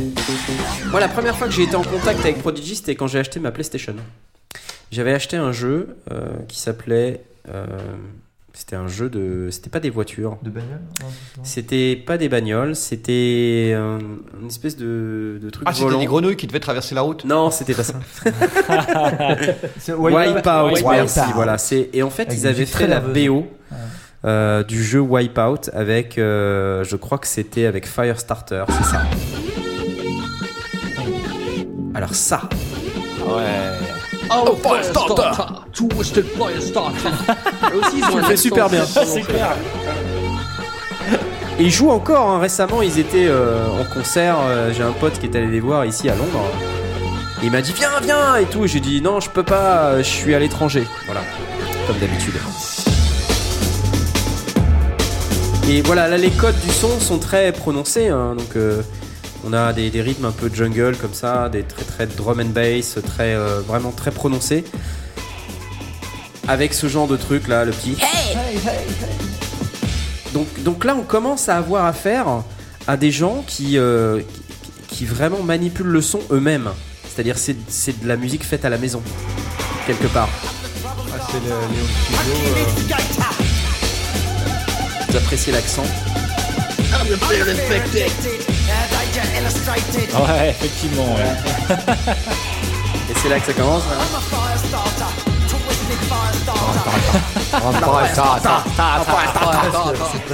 Voilà, c'est le. Euh, Et le dernier album, il défonce. le Day is my enemy. Voilà. The Day Oh, is my c'est enemy. magique ça. And the night is my friend. The night is my friend. Bah écoute, oui, euh, il, est, euh, il est disponible d'ailleurs euh, sur Spotify. Je ne comprends même pas. C'est un album qui fait 2h24 Expanded Edition. Ouais. Waouh. Waouh, Ouais. on en a pour son Il argent. défonce. On en écoute un bout. C'est ouf. C'est une usine. Faut aimer, ouais, c'est- Ouais, c'est pas ma tasse de thé, mais, mais il faut reconnaître le Oui, niveau bien prod. Oui, mais voilà. Il y a d'autres choses qui arrivent après en fait. J'adore. Ouais, tu sens qu'il y a de la bidouille sur ce genre de truc quoi. Enfin, c'est assez énorme, ouais. Ouais. Donc, c'est, c'est- donc voilà des gens qui ont inventé leur son. Hein. Vraiment, on peut le dire. C'est des gens qui ont inventé leur son. Là, leur on est vraiment dans un, dans un truc complètement innovant. euh. Alors après, on peut critiquer en disant ils restent dans leur monde, euh, ils font rien d'autre, tout ça, mais bon, euh, voilà, comme DJ, ils viennent de refaire un nouvel album. Voilà, les 3, minutes, 3 secondes et demie que je viens d'écouter, ça me plaît, euh, voilà, j'achète. Superbe. Et non, Redscape, le dernier album, il Voilà. défonce. Ça, à mon avis, c'est une réaction. Tiens, regarde, il vient de dire la recette de 1995, c'est fini. J'avais même pas lu, mais il a, il a dit exactement ce que j'ai dit, c'est-à-dire qu'on pourrait effectivement se plaindre que les gens font toujours un peu la même chose. Mais si on aime, quand on aime, Ils font ce qu'ils veulent. tu vois, on aime quoi. Change pas une équipe qui gagne. Bon. Euh, vous connaissez un peu Massive Attack ou pas? Non, pas du tout. Vas-y, mets-nous un truc connu parce que parce c'est- que. C'est ce genre, c'est aussi un groupe. euh, Attends, c'est pas qu'ils font le. ils ont House. fait Teardrop. Ouais, c'est ça. Et là, c'est pareil. C'est une musique qui est hyper connue, Teardrop. Vous allez voir, hein, vous allez reconnaître tout de suite. La fin de l'intro, évidemment. Ouais. Voilà, dès que ça arrive. hein. Attends, Justement, c'est ta tante qui fait aussi la. Ouais. Ah, nous avons un. Euh, tous nos auditeurs veulent venir dans le studio pour De parler Massive Attack. Oh là là Massive Attack, Prodigy. euh, Oh là là là là là là. On a service à domicile maintenant. Donc voilà, et, et avec Teardrop, c'est pareil, euh, ils, ont, ils ont signé un truc qui Ça, est, c'est euh, génial, qui est ça. juste fantastique quoi. Ça, c'est génial, ça. Et là, c'est un son qui est, qui est vraiment hyper Ça, c'est- euh, ça, signé, c'est ouf, ça. hyper spécifique. Ça, c'est trop bon, ça. Et euh, voilà, un, un groupe qui a eu un succès incroyable euh, avec quelques morceaux comme ça. Euh, et eux, ils sont britanniques du coup, ouais. ça, C'est fou, hein C'est très connu ça. Hein. Ah non, mais ça, c'est super, ça. Non, Ça, c'est Et super. et écoutez, écoutez la voix. Écoutez les petits crin-crin derrière les. crin-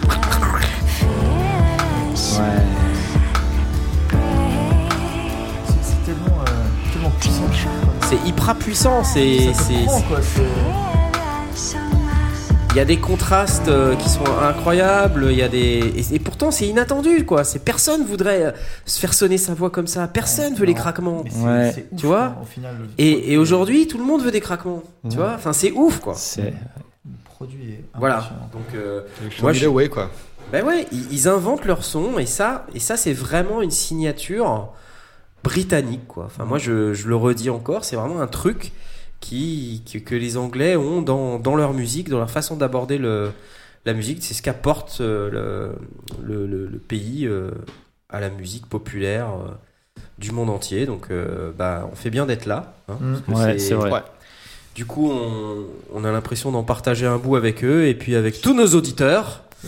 Et, euh, et puis, puisque c'est comme ça, on va pouvoir ouvrir les bières qui viennent de nous être apportées. Voilà. Faites votre choix. Non, mais. Ce que je vous propose, euh, c'est que on passe maintenant euh, à nos coups de cœur. Ah, Euh, euh, là, on a. ah, J'ai bien aimé cette émission. Voilà. Ouais, Ça m'a vraiment plu de pouvoir parler un petit peu des codes sonores britanniques, etc. Euh, mais comme d'habitude, toutes les meilleures choses ont une fin. Ah, donc, euh, Tiens, d'ailleurs, si, oui. si vous voulez euh, vous faire euh, simplement euh, un retour en amnésie, vous allez sur Wikipédia, vous cherchez euh, disco- discographie d'artistes britanniques et vous avez une liste et vous allez euh, dire ah ouais c'est vrai celui-là aussi. mais ouais, oh puis voilà. celui-là aussi, puis vous en avez 250 millions et puis les 250 millions que vous connaissez pas, bah, vous allez les écouter parce qu'ils sont probablement aussi chouettes. Donc euh, voilà, moi je moi je les connaissais pas tous et euh, ouais il y en a que j'ai envie d'aller découvrir. Merci, effectivement, c'est une très bonne façon d'approcher euh, et de découvrir la musique britannique. Allez, tout de suite, les coups de cœur de Sandier Les Sandier. Alors Alors, choisissez votre bière ou quoi? Ouais. euh, Le coup de cœur, la bière. Knarf, qu'est-ce que tu prends, Knarf? Bah, Moi, j'ai envie de commencer avec mon coup de cœur, coup de gueule. Ah. Euh, Ah. Ouais, ouais, parce que c'est pas. Ça m'a énervé, voilà. Je suis fan, mais ultra fan de, de ce qu'a fait euh, Jean-Michel Jarre euh, Ah. avec Oxygène. D'accord? Et avec Equinox et quelques-uns des albums qui ont suivi. Rapidement, ça m'a gonflé. Est-ce que tu as juste rapidement des extraits? Parce que moi je vois pas du tout. Je suis toujours Alors, le genre d'auditeur mais super frustré à chaque fois parce que je ne connais jamais. Écoutons Oxygène tout de suite et tu vas reconnaître euh, immédiatement de quoi on veut parler. J'espère en tout cas. Euh, donc c'est des sons qui sont complètement hallucinants. C'est- un album de 1900. Ah, ça Ouais. D'accord. Juste, ça, juste à la bouche, ça hein. suffit en fait. Je vais avancer un peu. Ouais.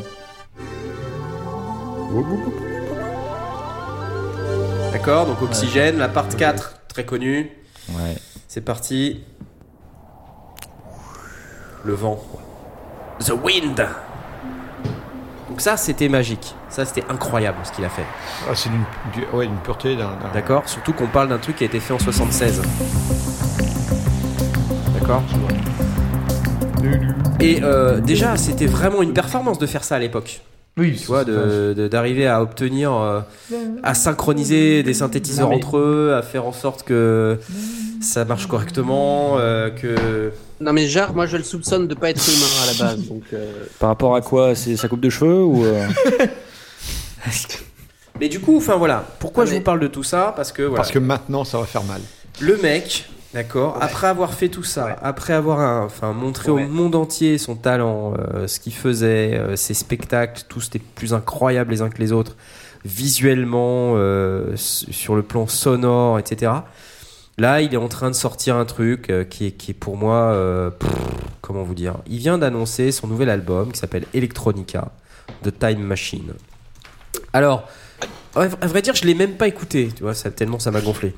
Euh, donc peut-être que c'est pas, euh, il y en a plus, euh, Yasmot. Non, mais c'est vachement bon, je suis étonné. ouais, c'est vachement bon. Docteur Thirties, ouais. euh, désolé, il, est en train d'essayer d'attraper euh, d'attraper ma bière. Donc bref, euh, il sort un album qui s'appelle Electronica 1 The Time Machine. Alors, pff, c'est plutôt sur le principe quoi. Il est, il est, il est allé dire à tout le monde qu'il a été chercher les meilleurs artistes électro. euh, Dr. Dre et. ouais, alors tu vois, il, il est allé chercher Air quoi. Euh, il est allé chercher Ouais, euh, alors Tangerine Dream quoi. Le mec, il est euh, il est tout liquide. Enfin, faut arrêter quoi. Euh, John Carpenter, euh, voilà, super. Vince Clark, bon, euh, super quoi. Et il a dit j'ai voulu faire euh, j'ai voulu faire euh, un album qui représente ce qu'est la musique électronique. Donc j'ai demandé à tous les gens. Sur le principe, pourquoi pas, mais ce qui m'énerve, c'est que c'est la manière dont il apporte le truc, c'est pourri d'orgueil, c'est c'est horrible quoi. Je, je- ça me ça me gave. Voilà, je suis désolé, je j'ai même pas écouté l'album. Je suis désolé si Ah, ça se trouve, je vais complètement euh, changer d'avis en écoutant l'album, mais j'ai même pas eu envie en regardant les vidéos de promo ou en regardant Jean-Michel Jarre en parler à euh, je sais pas magazine A ou B parce que la manière dont il a porté le truc, ça me voilà, Ouais, en même temps, énervé, il faut, il faut reconnaître que Jean-Michel Jarre en interview, c'est quand même un peu une catastrophe. hein. Donc, pourtant, pour. Dans quel sens euh, Dans quel sens Bon, je sais pas. Si c'est pas, il sait, Non. il a, il a pas le charisme. euh, Il a, il a pas le charisme de, de ses doigts et de sa capacité de créer Ouais, des trucs. ouais, bon, il, a, il est un peu en mode je me la pète.com là en ce moment. Aussi, ouais, ça, mais, pénible, mais il a quoi. toujours été un petit peu. Enfin, je veux dire, de nous, moi non plus, j'ai pas écouté, mais j'ai vu, j'ai vu des interviews euh, à, à di- à divers moments. euh, et je l'ai vu aussi sur scène, pour le peu que j'en avais vu, parce que ce concert était Ouais. catastrophique. Euh, Au-delà de ça, t'as l'impression d'un espèce d'illuminé euh, qui fait un show, mais, mais ça colle pas. Sa, sa- sa prestance ne passe pas. C'est un musicien, il devrait bosser qu'en studio et jamais en sortir. Euh, et- mais je veux dire, du coup, ce serait super. Ah, vous êtes un peu moche. dur. Je là. sais pas, non, non, non, en plus, c'est même pas ça. C'est le charisme. Je sais pas, ou c'est ma sensation personnelle, mais il y a, il y, a, il y a des mecs qui ont euh, la classe, euh, simplement, euh, ils, se, ils, ils se grattent l'épaule, euh, ils ont la classe. euh, Lui, euh, il, joue de la musique, ben, il n'a pas la classe. Il joue de la super musique et je trouve qu'il manque de, de, ça. Et en interview, c'est un petit peu pareil. C'est un mélange de quelqu'un qui n'arrive pas à en imposer et puis qui sait pas non plus forcément quoi dire et puis qui a peut-être aussi un petit peu beaucoup de lui-même. Donc, si c'est que ça, peut-être que l'album est bon. Peut-être. Moi, j'ai un peu de mal avec le, le côté, comment dire, je me la pète. Tu vois, même la pochette de l'album m'énerve. Quoi, c'est le mec, euh, c'est ma fo- c'est ma photo, c'est ma gueule devant. Tu vois, enfin bon, ok, voilà quoi. Arrête, mec. C'est bon, bon. Euh, Mais mais en même temps, je comprends. Le gars, il a un succès fou. Il est, ça fait des C'est une icône. des années, quoi. c'est une icône, ouais. Bon, alors ok. Lui, s'il y a un mec effectivement qui peut se la péter, il peut se la péter, mais voilà, moi ça m'énerve, c'est tout. C'est tout ce que j'ai à dire. Moi, je suis assez fasciné par le fait que un mec comme lui, comme ça, qui fasse de l'électro et qui soit hyper connu, et il s'appelle Jean-Michel, quoi. C'est c'est un concept, quoi, déjà. Voilà, c'est tout. Et, et- et réussir à devenir une icône en s'appelant Jean-Michel, c'est vrai que balèze. quoi. Oui. Là, là, il, faut- là, il faut lui reconnaître ça. Ce a fait. Mais euh, je pense que je vais quand même l'écouter cet album parce que ça. Ah mais non, mais il faut l'écouter, évidemment, on va l'écouter, mais c'est c'est plus. Donc en euh, fait, tu sais pas si c'est un coup de cœur ou un coup de gueule. Je sais pas encore, deux. ouais. Donc, mais je sais que j'ai au moins un coup de gueule sur le, la promo, la manière d'apporter le truc. J'ai j'ai vu un reportage euh, de Future Music, euh, donc en anglais. Alors en plus, le mec, il a un accent anglais, mais c'est une catastrophe, quoi. Et rien que ça, ça. Jean-Michel, quoi. Jean-Michel, euh, il a. euh, so, I have used this synthesizer, uh, and I loved it. This synthesizer I have uh, since I am very, uh, very little. Et euh, tu vois. Et le mec, il t'explique quoi. Et alors, euh, tu sens que derrière, euh, par exemple, je sens qu'il est acheté par certaines marques. Hmm. Tu vois Ça, c'est ça, là. Parce que euh, le mec, il dit oui, euh, for example, euh, donc je, vais le- je vais le faire en français, hein, mais par exemple, il parle de du native instrument Monarch. Dans, dans, dans Ouais. le, le reportage que j'ai vu où il dit c'est la, la création la plus proche du mini Moog de l'époque. Et moi, je trouve pas. Moi, je trouve que non. Voilà. Moi, je pense que le, le, le mini V d'Arturia, par exemple, et, et- et lui, il dit non, le mini V d'Arturia, il est moins bien. Mais en même temps, il parle beaucoup dans ce reportage des produits Native Instruments, tu vois. Et moi, je me dis, tu vois, placement produit, euh, est-ce qu'il est pas un peu. voilà, tu vois, et, ça me, j'ai- des doutes quoi sur le truc. Je me dis la manière dont il en parle, c'est trop gros. Euh, et puis c'est surtout que il casse, il casse le mythe en faisant ça parce que c'est un mec, tu te dis, euh, il a plein de synthé hardware et c'est inaccessible pour nous parce que on comprend pas la manière dont ces trucs marchent. Lui, il a fait le tour de toutes ces machines. Euh, il les maîtrise sur le bout des doigts et en même temps, tu t'aperçois que ce même mec, bah, il est comme nous tous quoi. Il utilise des plugins dans Cubase quoi. à la fin, en fin de compte. tu Ouais. vois. et quand il montre son projet euh, à Future Music, qu'est-ce que tu vois? Tu vois une session, alors je sais pas si c'est Cubase ou si c'est Logic ou enfin, whatever, enfin c'est une do quoi. Et il montre ses plugins quoi, tu vois. Et je dis putain Jean-Michel Jarre quoi mec, t'es tombé Ouais. bien bas tu vois. Arrête tes conneries. Et, et après il t'explique que il a euh, 1000 plugins machin, que c'est génial comme plugin, euh, tout ça, super. Et qu'après il est, il est allé voir euh, je ne sais quel, euh, tu vois, il est allé voir Boys Noise, euh, super Boys Noise. Euh, tu vois, pour aller faire euh, le morceau qui s'appelle The Time Machine et qu'ils ont beaucoup bossé quoi. Et, euh, et surtout, ils n'hésitent pas à caser qu'ils ont bossé à Los Angeles. Énervés. Bon, non mais le- attends, mais c'est mais- much quoi. Alors, On est t'es- allé à t'es Los parfaitement en ligne avec le chat que je lis comme ça, de, de- qui est quand même assez principalement en train de dire que euh, n'écoute pas, tu vas pas aimer. Il paraît que ce serait que des remixes de ses anciens morceaux. C'est- Voilà. Donc euh, bon, on va. Je, je- je vais quand même le tenter. Mais c'est genre, euh, ouais, le London Pride, il faut que t'essayes. Bon, d'accord, on va le faire. Faut quand même, quoi. Bon, pour ceux qui savent pas ce que c'est que du London Pride, c'est une bière. C'est une bière tiède euh, anglaise sans bulle, euh, qui est rapidement très dégueulasse. euh, en fait, dès la première gorgée. Mais c'est local. C'est local. voilà, merci. The Time Machine Electronica 1. Pff, faites ce que vous voulez, je m'en fous. Allez, à qui d'autre euh, pour les coups de cœur Euh, Je vais te passer la parole, euh, Blast, si tu veux bien. Avant. Ouais, euh, bon, vous savez que j'ai adopté euh, Reaper, enfin que je commence à, à- à adopter Reaper de manière de plus en plus intense. Pour le peu que j'en fais, mais enfin, j'en fais quand même un peu. Et, euh, et un truc que j'avais découvert, enfin, je vous ai déjà parlé de Renaud Mello, qui est euh, l'expert francophone euh, en matière de, Reaper. Il, euh, il propose depuis quelques versions, et il a mis à jour avec la, nouvelle version, il propose un- une espèce de... de, de pas des patchs, mais il a, rassemblé un certain nombre de patchs qui existent, qui ont été publiés par diverses personnes, et lui-même a fait un setup euh, configuration de Reaper qui lui convient bien, qui utilise pas mal de macros, etc. Et euh, comme j'étais euh, vraiment fraîche sur, sur Reaper et sur une toute nouvelle version, je dis bah ok je, le fais euh, comme ça j'ai pas de pas de mauvaise euh, de, de mauvaises habitudes ou je vais pas je vais je vais pas me retrouver dans une situation où je retrouve pas mes billes. De toute façon pour moi le logiciel est relativement nouveau donc on y va. Et il a accompagné ça avec, euh, je sais pas, 15 ou 20 euh, vidéos, c'est quelque chose comme ça, 15 ou 20. hein. Euh, des petites vidéos qu'il a mises sur, euh, sur YouTube où il explique euh, pourquoi il fait ci, pourquoi il fait ça, pourquoi c'est à tel endroit et comment on peut, enfin, pourquoi il trouve que c'est intéressant. Et donc c'est pratiquement un petit cours de, de, de Reaper avec euh, les routages, euh, les, les cut and paste, des fonctions super pratiques, les, les raccourcis et tout, tout- toutes les macros qu'il a pu intégrer. Et euh, c'est vraiment super chouette. Euh, à la fois d'avoir ces vidéos qui finalement euh, sont, sont pratiquement euh, un tour d'horizon de tout ce qu'on peut faire dans Reaper. Donc si on sait se servir d'un DAO, c'est génial. Et si on sait pas trop se servir d'un DAO, c'est presque un cours. Et c'est des vidéos très courtes qui sont chacune sur un thème donné. Euh, il parle avec une voix super douce, très calme, et il montre des trucs et, et, on lit, on, l'absorbe comme ça, on, met des, des, des, des, des gemmes en permanence et on, et on et on les garde sous le coude pour pouvoir y revenir plus tard. Donc euh, ces petites euh, ces petites macros, etc. Donc tout- toute la toute la série que, que la- ce qu'ils appellent enfin, ce que Renaud Mello appelle la config à Renault.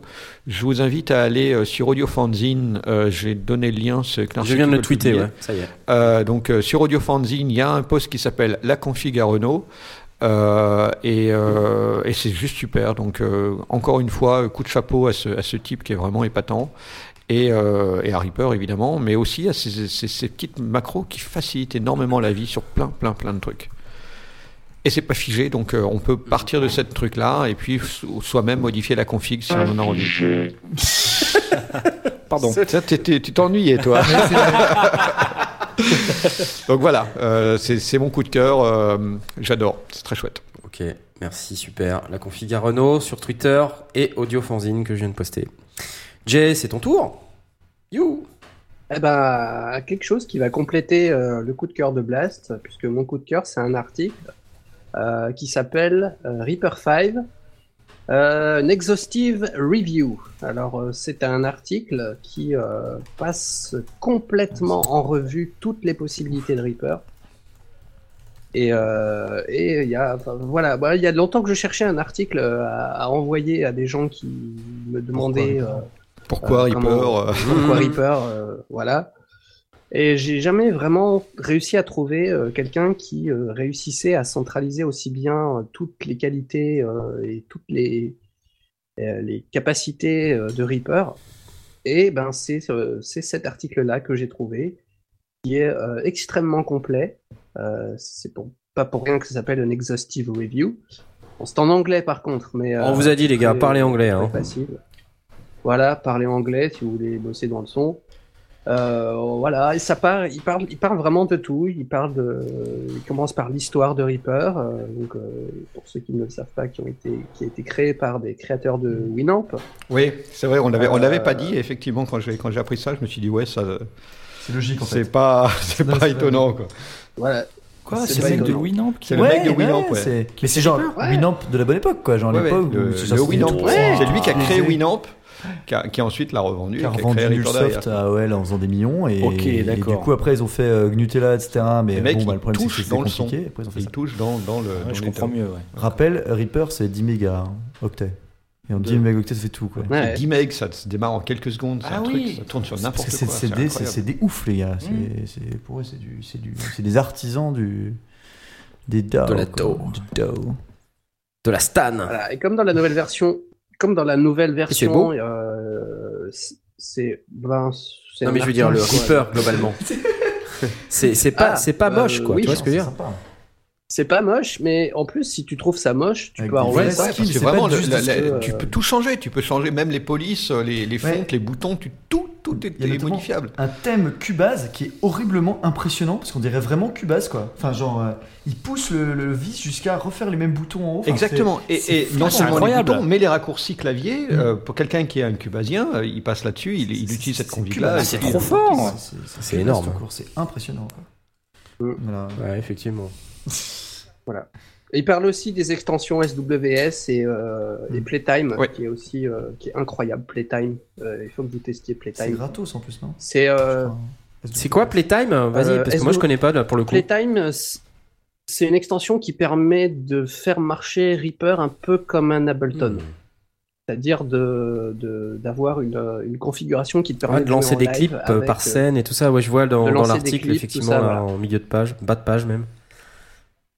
Je l'ai pas testé, Hmm. mais, euh, mais j'ai vu des vidéos et c'est incroyable. euh, C'est incroyable. C'est Reaper, quoi. Hmm. Et euh, j'y croyais pas. Playtime. C'est pas possible. Et en fait, si.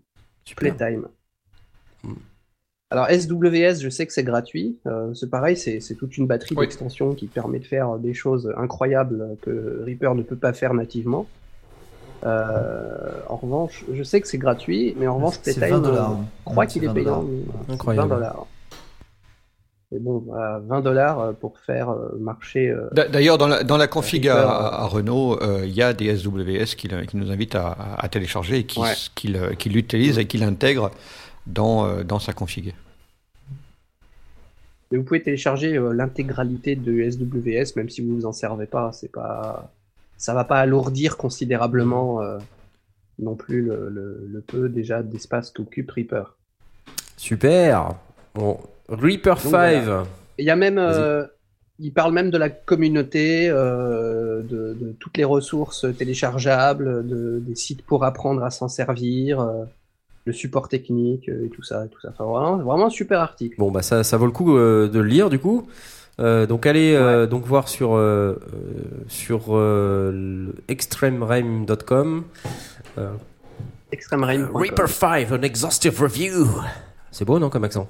Pas mal, ouais. Génial. Un peu british. Ouais, un peu british ouais. Bah tu sais, j'habite là depuis 4 ans maintenant, je commence à prendre le pli. hein. Merci beaucoup Jay. À toi Asmot. Alors moi, euh, ouais, c'est vrai que j'ai un, j'ai un coup de cœur euh, ce soir. euh, C'est euh, Le santé. voilà. Euh, non, moi je voulais parler euh, donc de la nouvelle série de François Descraques euh, diffusée sur le web. Euh, qui s'appelle euh, Rock Macabre. Donc François Descraques, c'est, François c'est le gars qui fait euh, le Visiteur du futur, euh, French Ball, French Nerd, etc. Et donc là, le, son dernier projet, c'est Rock Macabre. Donc Rock Macabre, c'est une série qui parle d'un groupe de rock qui a commencé il y a euh, 10 ans et donc qui a évolué d'un seul coup et donc il y, a des- il y a des gens dans le line-up qui ont changé, etc. Machin et tout et donc il commence à se passer des trucs, c'est un petit peu SF, etc. Et donc c'est une série qui parle d'un groupe de rock, donc il y a de la musique dedans. Hmm. Et euh, la particularité là dans ce cas-là, c'est qu'il collabore avec un gars qui s'appelle PV Nova, euh, qui euh, qui s'occupe de la partie musicale, qui, qui fait les musiques euh, et qui joue également dedans. Euh, et je trouve ça vachement bien. PV Nova, c'est un gars qui fait des vidéos sur YouTube, qui fait euh, notamment euh, ce qu'il appelle le- les expériences musicales. Donc en fait, il reprend des codes euh, célèbres revus et revus de, styles musicaux et qui va, démonter, qui va expliquer avec un peu d'humour qu'est-ce qui est souvent utilisé pour faire du rock qui tâche ou de la chanson franchouillarde engagée ou le tube de l'été euh, d'un gars qui s'appellerait euh, Jack euh, Russell. Enfin, euh, il, il montre que bon voilà, c'est toujours les mêmes accords, que c'est toujours le même style de truc, etc. Et que ça veut pas dire que c'est pas bien, mais ça veut dire que c'est ça qui est efficace et que c'est ça qui marche. Donc euh, c'est un gars qui est, je trouve, intéressant à regarder. C'est- pas compliqué ce qu'il explique, mais c'est assez rigolo et c'est toujours marrant. Et, et du coup, son travail là-dedans, il est bon, quoi. Il fait également d'autres choses. Il, il apparaît dans le, il fait partie du comité des reprises. Donc c'est un projet avec un autre gars, euh, Wax, donc qui font des reprises euh, avec des artistes euh, euh, divers. Hein, euh, je sais pas, il y avait Christine and the Queens, il y avait, enfin, je sais pas en fait, il y avait des, des rappeurs, des, il y, a, il y a plein de plein de groupes et de chanteurs qui viennent dans leur espèce de mini studio et qui font des reprises un petit peu décalées de de leur de leur titre. Et, euh, et ça aussi j'aimais beaucoup. Et euh, Ils ont fait une reprise d'ACDC d'ailleurs. avec euh, c'était au Hellfest je crois avec Ouais, euh, ouais. All Stars quoi. Avec un peu tous les gros les grosses têtes qu'il y avait là-bas. Donc euh, c'est assez impressionnant entre guillemets. Euh, voilà. Et ce gars-là il est aussi un petit peu comme nous parce que il a fait son album lui-même en 2000 euh, je sais plus 11 je crois un album qui s'appelle Start Again qu'il a enregistré euh, que c'est qu'un peu avec ses moyens quoi et qui est vraiment pas dégueu du tout et euh, Il utilise il Cubase. utilise Cubase. Voilà. Et donc, euh, ben, Rock Macabre est teinté de tous ces trucs-là. Et euh, ça déroge pas à la règle. euh, moi, j'aime beaucoup. Donc, euh, je vous le conseille. Ça déroche. Ouais, j'ai- j'ai vu le- j'ai- j'ai verbe le- dérocher. Le, le premier épisode, et Ouais. effectivement, je- c'est- ça donne envie de voir la suite. C'est très chouette. Et d'ailleurs, si vous regardez le premier épisode, euh, vous verrez qu'il y a un petit clin d'œil à- au métier de sondier euh, et ce qui Ouais. peut se passer pendant des balances avec un groupe. Je ne vous en dis pas plus. voilà. Donc un truc à regarder, Rock Macabre et la chaîne YouTube de PV Nova. J'ai tweeté la chaîne YouTube de PV Nova. D'ailleurs, j'ai oublié dans le hashtag les sondiers, j'ai oublié le S. Non, c'est pas parce que je suis bourré, c'est juste parce que mon doigt a ripé. Tiens, c'est normal puisqu'on venait de parler de Reaper. Ouais. Mentionne-le, ça nous fera de la pub. C'est cela, les sondiers. De la pub. Merci beaucoup pour ceci. J'ai l'impression qu'il y a d'autres coups de cœur que nous devons euh, aborder, notamment un coup de cœur de Monsieur Stan. Oui, oui. Et c'est- oui. C'est, pas tant un coup de cœur qu'un coupon promo. Non, vraiment, c'est. euh, je, du coup, je me suis posé la question qu'est-ce que je peux trouver comme coup de cœur? Et, euh, et on en parlait euh, dans, dans- dans- en arrivant, euh, en arrivant chez Knarf. C'est un truc qui m'a particulièrement marqué. Comme vous savez, Subchef est mort. Et, euh, et, cré- et, c'est, euh, est ressuscité entre autres dans différents. Donc les sondiers euh, maintenant étant,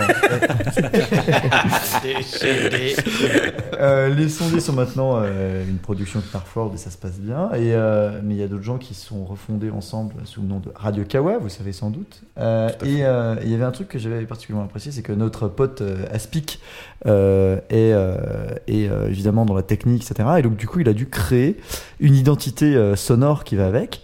Et euh, ça m'avait particulièrement marqué parce que euh, il a, bon, il a- du coup moi j'adore tout ce qui est identité. Vous savez, je vous ai bassiné avec euh, lenodal.com. Allez-y, c'est trop bien. Vous aurez toutes les tous les micro trucs de 4 secondes de la vidéo euh, euh, de, de- du monde de la télé et, de- et- etc. au niveau des, identités sonores et visuelles et euh, l'identité sonore de Radio Kawa également. Je vous la recommande d'écouter peut-être pas forcément les podcasts si ça vous intéresse pas, mais si vous êtes intéressé par le son et de ce qu'on peut créer, toute l'identité sonore qu'a fait euh, Aspic autour de ça est très intéressante. Euh, puisqu'il a justement réussi à avoir quelque chose d'assez euh, assez neutre. Je me souviens parce qu'on avait parlé un peu du cahier des charges du truc, c'est qu'il fallait qu'il réussisse à faire une identité sonore pour un, réseau de podcasts généraliste, donc c'est compliqué vraiment de partir trop dans le décor. Il a réussi à trouver un truc assez badass et j'y vois en plus un, un certain clin d'œil vu que Sixième Chef s'était terminé avec euh, du bruit blanc euh, et euh, du- des grésillis euh, de, de, de fin de, de radio et, euh, et, le, et, le, et justement le, le son de démarrage de Radio Kawa, ça part justement de là. Donc euh, je sais pas s'il faut y voir un signe, dans tous les cas, moi ça me fait bien marrer. Donc voilà, radiokawa.com si vous voulez écouter également d'autres podcasts. Ben ouais, moi je pense que ça n'a rien à voir. C'est totalement une coïncidence. Non mais j'aime bien y voir des choses, tu vois. tu peux y voir ce que tu veux, Stan. J'aime bien y voir dans Aspic. Ok. Euh, tout va bien. On a le droit de Euh, je- je- je- je- Alors, du coup, Ouais, il bah y a oui, Knarf qui panique alors qu'il est en train de se servir une bière. Mais- C'est cool de l'entendre. Tu prends n'importe quel podcast. ah, Radio attends, Kawa. mais il est où le sonal Est-ce qu'ils qui sont sur le sonal euh, Radio Kawa Ils sont pas sur. alors il y a pas le sonal, il y a le Ouais, nodal, le mais nodal, par contre on devrait le créer. Ouais, Le nodal. mais tu sais que sonal ça veut dire jingle et je... Ah. c'est intéressant d'avoir le sonal. Je vais peut-être créer le sonal.com. Ah ouais, d'accord. Hmm. Le sonal.com. Ah c'est. Le sonal. Le référentiel. Alors comment on peut avoir cette identité là Il faut que j'ouvre n'importe quel podcast. radiokawa.com et tu n'importe quel podcast, tu fais play. Je fais play. Tu t'arrêtes au bout de quatre secondes. Oui, voilà. Prochain live et publication. Donc Non, je en fais bas, play. descends n'importe quel tout truc, en bas. play, il va y arriver. Et je ne vais pas y nous. arriver. Je ne vais pas y arriver. LOL bon. Japon, c'est parti. Voilà, Hop. Japon. Très LOL Japon. Le player. Play. euh, comme ça. Vous n'avez Voilà. pas Flash. De LOL Japon vous est sponsorisé par Amazon.com. Amazon.com, un site qu'il est bien pour vous faire livrer des blague. mangas, des doujines, des figurines à domicile. Amazon.com. Il est également sponsorisé par Blitzball Fantasy Draft pour faire vos super identité sonore. favorites de Blitzball Ah, là, c'est un live, dans le monde. Ouais, c'est un live, je pense que c'est Mais aussi par Amazon.com. Et également par PokerStars.com pour pouvoir faire du poker de manière extrême. Mais aussi par Amazon.com. Mais également C'est quoi ça pour les gars Ça suffit. prends le dernier truc. Ce n'est Ok, pas un donc truc. c'est pas ça, d'accord. Donc euh, je prends euh, bah, par exemple. C'est toujours des coups de cœur moisis. Merci, Stan. toujours, euh, présente. Non, bah tu l'as pas. Eh ben c'est pas grave. Ok. Eh Bah, ben, C'était bien ça. Eh ben, Radio Kawa et peut-être que vous aurez un sonal. Eh ben tu sais quoi, c'est pas grave. Je le tweeterai. Voilà, bah, tu le tweeteras parce que là pour l'instant je n'ai pas Tu de euh, C'est intéressant ton ta Ton coup de cœur. Amazon.com. Amazon.com. Euh, eh ben c'est pas grave, j'irai bien euh, regarder chez Mémé. Bon, moi, c'est très bien, tant pis. Bref, Merci non, mais quand ils ont même. fait un beau, un beau travail et je vous recommande quand même. Merci quand même pour ton coup de cœur. Euh, Radio Kawa, de toute manière, c'est, ça coûte pas cher de l'écouter, Parce que c'est gratuit. puisque c'est gratuit. Et en plus, ils ont un chouette site web. Ouais, sympathique. Je trouve ça très joli. Mm. Bravo. Mm. Je crois qu'on arrive au terme de cette émission.